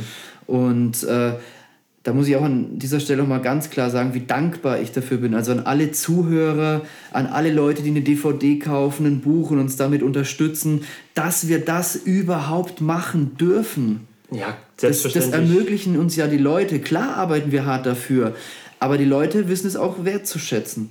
Mhm. Und das ist echt cool. Also unterm Strich gibt es da echt viele coole Leute in der Szene auch, die, die einfach das wertschätzen. Und da muss Ach, an dieser voll. Stelle auch einfach mal ein fettes Danke raus. Gerade, und das ist selbst seit ich bei Corda bin, das natürlich auch eine andere Perspektive auch auf Capsilla betrachte, weil ich selber nicht mehr so im Geschehen bin natürlich und äh, im Alltagsgeschäft nicht drin bin und so. Die klassischen Capsilla-Fans, wenn es mal so hart ausgedrückt wird, die am Stand erscheinen, sind durch die Bank geile Leute. Ja. Das sind alles Leute, mit denen man irgendwie gut reden kann. Und das, es gibt doch nichts Geileres, als Leute zu erreichen, eine Zielgruppe aufzubauen, mit denen man auf einer Wellenlänge ist. Das ist so, ja. Das ist halt eine Sache. Das sind, das, das sind, sind größtenteils Leute, Leute, das sind größtenteils Leute, mit denen ich mir auch echt vorstellen könnte, mal ein Wochenende angeln zu gehen. Oh, jetzt kriegst du Anfragen. Ohne Vorsicht. Thema. Vorsicht. Müsste man eigentlich mal so ein Event machen, so ein Capsilla-Event, ne? Ja. Muss man irgendwann mal angehen. Muss man dass überlegen, man mal paar Leute aussehen könnte. Ja, genau. Da muss man mal drüber nachdenken, dass man einfach mal die Gelegenheit hat. Ja, klar, Ideen gibt es viele. Aber es ist ja schon so, äh, das wirklich so ist, dass, dass also ich, ich hatte jetzt so im Stillen, äh, wo ich mit Marc den äh, Podcast produziert habe, da waren auch Leute zu Besuch, weil natürlich am See, wie es so ist, die wissen, ich komme vorbei, die kennen mich so am Rande oder sind Kumpels von Marc und möchten mich auch mal kennenlernen. Und da entstehen ja auch viele interessante Gespräche und da ging es halt unter anderem auch um diese Messen und ob ich das überhaupt noch ab kann nach all diesen Jahren. Und ich muss euch sagen, ich, es gibt viel, was mich an Messen abfuckt, das kostet viel Zeit, die Vorbereitung, Nachbereitung. Aber diese Tage dann selber auf der Messe, dieses in Kontakt treten mit den Leuten, die, weißt du, du guckst das Ganze ja auch nach Klickzahlen und so, die musst du ja auch deinen Werbepartnern vorlegen und so. Und du guckst immer nur auf so, auf irgendwelche, ja, die hat jetzt 4800, die hat 6700, das sind jetzt 8000. Aber was sind diese 8000? Das sind ja Menschen, die sich das angucken. Und dann kriegen diese Zahlen auf der Messe ein Gesicht. Mhm. Und dann merkst du, wie viele coole Leute da vorbeikommen, auf, auf einfach auch mal Danke sagen für das, was du da tagtäglich ablieferst. Und ich muss sagen, das gibt mir oft so viel Motivation. Das finde ich dann so klasse. Ähm, und es ist nochmal viel, viel geiler, als das in, in Schriftform auf Facebook oder per E-Mail ja, zu lesen. Ne? Von Gesicht zu Gesicht, dass da jemand vor dir steht und ach, da habe ich schon Sachen erlebt, man. Das ist echt krass. Und dann merkst du halt einfach mal, was man eigentlich für einen Einfluss auf diese Menschen hat, der so positiv ausfallen kann. Ja. Und wo wir gerade genau das ansprechen mit Einfluss, der positiv ausfallen kann. Ich, ich denke, wir müssen hier mal langsam zum Abschluss kommen. Aber eine Sache würde ich ganz ja, gerne noch Ja, wir wollten ja schon vor 10 Minuten Schluss machen. genau. Ich hatte, können auch noch ein ich hatte, Wasser trinken. zu dem Zeitpunkt wird, äh, wird, dieser, wird der Post schon alt sein. Aber ich hatte als Reaktion auf, auf unseren letzten Podcast wo es um Fotos ging. Ich habe da so viel Feedback drauf bekommen von Leuten, die Bock hätten auf so eine Fotokolumne. Ja. Hatte ich es schon rausgehauen. Ich werde diese Fotokolumne machen. Und es ist mir sehr wichtig, dabei ganz deutlich zu machen, dass ähm, dass Fotografie was, was absolut Subjektives ist. Der Fotograf muss entscheiden, ob ihm das Richtig. gefällt und der muss auch nachher betrachten und der muss entscheiden, ob das gut Bild ist. Gut ist subjektiv. So soll es sein. Ja, absolut. Dennoch ist es natürlich cool für jedermann, egal wie er nachher fotografieren möchte, Handwerkszeugs zu haben. Die Basics Gewissen, musst du beherrschen. Genau. Und es ist auch cool, wenn man ihm objektiv verschiedene Stile, Einflüsse, Ideen genau. vorstellt. Und das ist das, was ich möchte. Ich würde ganz gerne auch Leute dazu einladen und mit an Bord holen. Und ich möchte jetzt hier, wo wir hier sitzen, nachdem wir so viel über Video gequatscht haben, ja wollte ich dich was fragen. Was hältst du davon, wenn du eine Videokolumne machst? Kann ich machen. Klar, gerne. Siehst du, klare Ansage. Ja. Das heißt, wir können jetzt zum Abschluss von diesem Podcast schon mal sagen, mm. dass wir demnächst coole, hoffentlich kompetente, objektive, hoffentlich hilfreiche und gute Kolumnen zum Thema Fotografie und äh, Videografie ja, am, am Wasser haben werden. Genau. Von mir gerne. und äh, von Chris. Und die finden wir bei Capzilla. Ja, genau. Und mir ist eingefallen, was ich gerne, was ich so vermisse. Da war ich doch irgendwann raus. Ja. Ich vermisse eine gute Diashow wieder. Ja? Das, ja. So weißt du was? Bock richtig weißt du was? Weißt du was? Ich habe mir das schon mal als Projekt überlegt für eine Messe. Bitte, mach das. Ja, aber es, es gibt es, es gibt es gibt nicht mehr dieses es gibt nicht mehr die Präsentationsmöglichkeiten dafür. Okay. Alle Messebesitzer sind nur noch auf, äh, auf Hallen füllen mit, mit, mit Händlern aus und und äh, diesen schönen, diesen wirklich wertschätzenden Rahmen für eine Messeshow, der ist gestorben. Das stimmt. Oder fällt euch da noch was ein? Nee, das ist wahr. Das ist de facto gestorben. Braunfels oder die ja, okay. frühere Hannover Halle beispielsweise. Aber weißt du, an was, aber weißt du, an was wir arbeiten könnten? Ähm, wir könnten es doch wirklich zur Aufgabe machen. Wir werden es nicht schaffen, ähm, zu dieser Kinotour.